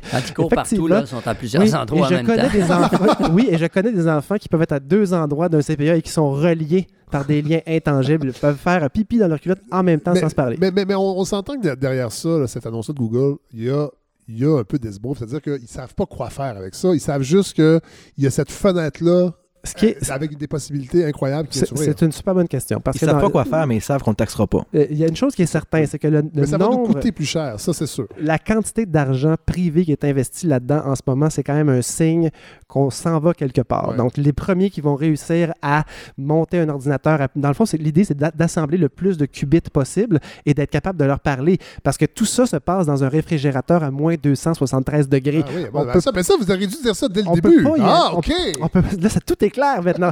Donc, ça ne sera jamais des ordinateurs qu'on pourra avoir chez nous. Ça va toujours être des ordinateurs qu'on va rejoindre par Internet ou en info nuagique. Et ça veut dire que si vous en produisez un ordinateur et vous le rendez disponible, là, les chercheurs de la planète entière pourront le louer, l'utiliser. Et l'autre affaire, c'est que le- l'exemple précis qu'on donne tout le temps sur mais quel genre de calculs vont être possible. On parle beaucoup de médecine puis de Ouais. déplacement de molécules dans des fluides comme le sang, mais on parle beaucoup aussi de, de décrypter des, des codes. Parce que toute la, toute la, la- la- la cryptographie, ou en tout cas tout ce qui est du codage de, sécurité en Ouais. ce moment, bancaire, tout ce que vous voudrez, ça dépend uniquement du fait qu'on on mise sur des calculs impossibles à faire. Donc, on fait de la factorisation Ouais. et il n'y a pas un ordinateur qui est capable, on est correct. Alors que si un ordinateur quantique se mettait à fonctionner rapidement, ces chiffres-là vont, se, vont être décodés en quelques secondes. Donc, on va revenir Comme chez au. Oui, au, billet de banque en dessous du matelas. Et mais la bonne nouvelle, c'est qu'on n'attend pas d'ordinateur quantique d'ici 20, 25, Bon, 30 ans. Ça, ça va être des petits, ça va être des coups d'esbrouf comme ceux-là. Et de, en plus, il y a des, il y a pas juste Google, il y en a d'autres en même temps. IBM travaille sur la même chose. La Chine, euh, le, le Canada est fort, il paraît. Ah Euh, oui? oui, l'université de Waterloo a reçu un don majeur de, de, de l'ancien, l'ancien PDG de BlackBerry. Oui, et voilà, il a, Ah il a investi euh, comme mécène là-dedans croyant. Donc, c'est une université qui s'est démarquée beaucoup, beaucoup. Mais les, les pays investissent là-dedans. La Chine investit massivement là-dedans. Les États-Unis aussi, l'Europe. Donc, ça va être à suivre. Mais tout ce qu'il faut, tout ce qu'il faut se souvenir, selon moi, c'est que la théorie quantique vous dit que quand vous zoomez à l'infini sur quelque chose, vous allez tomber dans un, monde de probabilité où vous ne pouvez plus dire que quelque chose est à un endroit. Il peut être à deux endroits en même temps. Et deux particules qui sont liées le seront pour toujours, même si elles sont séparées par des distances incroyables. Mais il y a quelque chose de beau là-dedans. C'est un peu. euh, Peut-être une, une profession de foi en amour? Je sais, oui, peut-être. Peut-être c'est ça que j'avais à dire. C'est pour ça que, c'est L'amour existe pour ça que je me sens hein? mieux maintenant, maintenant que je l'ai Ben, dit. merci beaucoup, euh, Godfrey Lorando. Et c'est ce qui conclut cet épisode assez court cette semaine. C'est ce qu'on voulait. Réduire un peu euh, la cadence. Sinon, on va faire des burn-out. C'est exigeant, ce projet-là. Oh. on remercie. Larry euh, Dufresne à la réalisation cette année. Euh, la balado est complètement ailleurs. Elle est, elle est quantique sur le plan de la réalisation. On remercie à ce concept qui nous aide tellement sur le plan physique, matériel, pour avoir euh, de l'équipement qui, qui nous permet de vous offrir un, produit euh, de, qualité. La campagne de, financement se poursuit. Aujourd'hui, on est à 30, euh, 62% donc à mi-campagne, fait que ça va bien, mais la campagne se, se termine le 24 novembre. Il y a encore des gens qui m'écrivent Hey, j'aime vraiment la balado, mon don s'en vient. Attendez pas trop, le 24 novembre, on a besoin du 100 pour, euh, ben, pour, nous donner, pour nous donner ce- ce- ce- cette indication que ce On, projet-là on va pourrait durer. dire, Fred, qu'en même temps, euh, il y a une campagne réussie et une campagne qui se rend pas. Et c'est vous qui allez faire que le, le- le résultat va s'effondrer et qu'on va Ou finalement. Ah. Ah, il va s'effondrer, Ah. on va être obligé d'arriver à un résultat et on va dealer avec. Voilà, alors c'est le 24 novembre. Campagne quantique. Oui, campagne, Campagne euh, quantique. quantique. Alors, merci Biz euh, ben, d'être venu, Avec de plaisir. nous présenter les abysses. J'invite les gens à lire. C'est je pense que c'est un, c'est un- on peut le dire, c'est un roman qui va euh, ailleurs par rapport à ce que tu avais écrit avant. Euh, et j'invite, en fait, tant qu'à se déplacer à la librairie, acheter Cadillac également, que j'ai pas eu le temps de me parler autant. J'aurais dû allumer l'année passée, puis je savais même pas qu'il était sorti, que j'ai beaucoup aimé également. Euh, merci Biz, puis on va te réinviter, c'est certain. Merci, Fred. Euh, Jérémy Daniel, merci pour cet exercice. Euh, Faradji, toujours un plaisir. La semaine, pro- la semaine prochaine? Non, dans deux semaines, vous ne serez pas là. Oui, Pour une maudite bonne raison. pas pire. Vous lancez un livre? Je lance un livre. C'est un recueil de mes chroniques à aujourd'hui l'histoire sur le cinéma américain. Ah, très intéressant. Euh, si c'était pas de Radio-Canada, j'en parlerais plus, mais ils vont très bien s'en occuper eux-mêmes. bonjour. Ah, ben qui commence par l'être eux-mêmes. Non, c'est des blagues. On va, on va vous inviter, non pas comme chroniqueuse, mais pour parler du livre. Carrément. Ça va me Bah, faire plaisir. Ce sera avec plaisir. Alors voilà, c'est ce qui conclut cette, ce sixième épisode. On se retrouve la semaine prochaine avec un épisode qui sera différent. On brasse la soupe, on tente des choses en laboratoire. Alors voilà, merci d'être là, les gens, euh, avec vos bons mots, et d'être patients et curieux comme nous de ce beau projet. On se retrouve la semaine prochaine.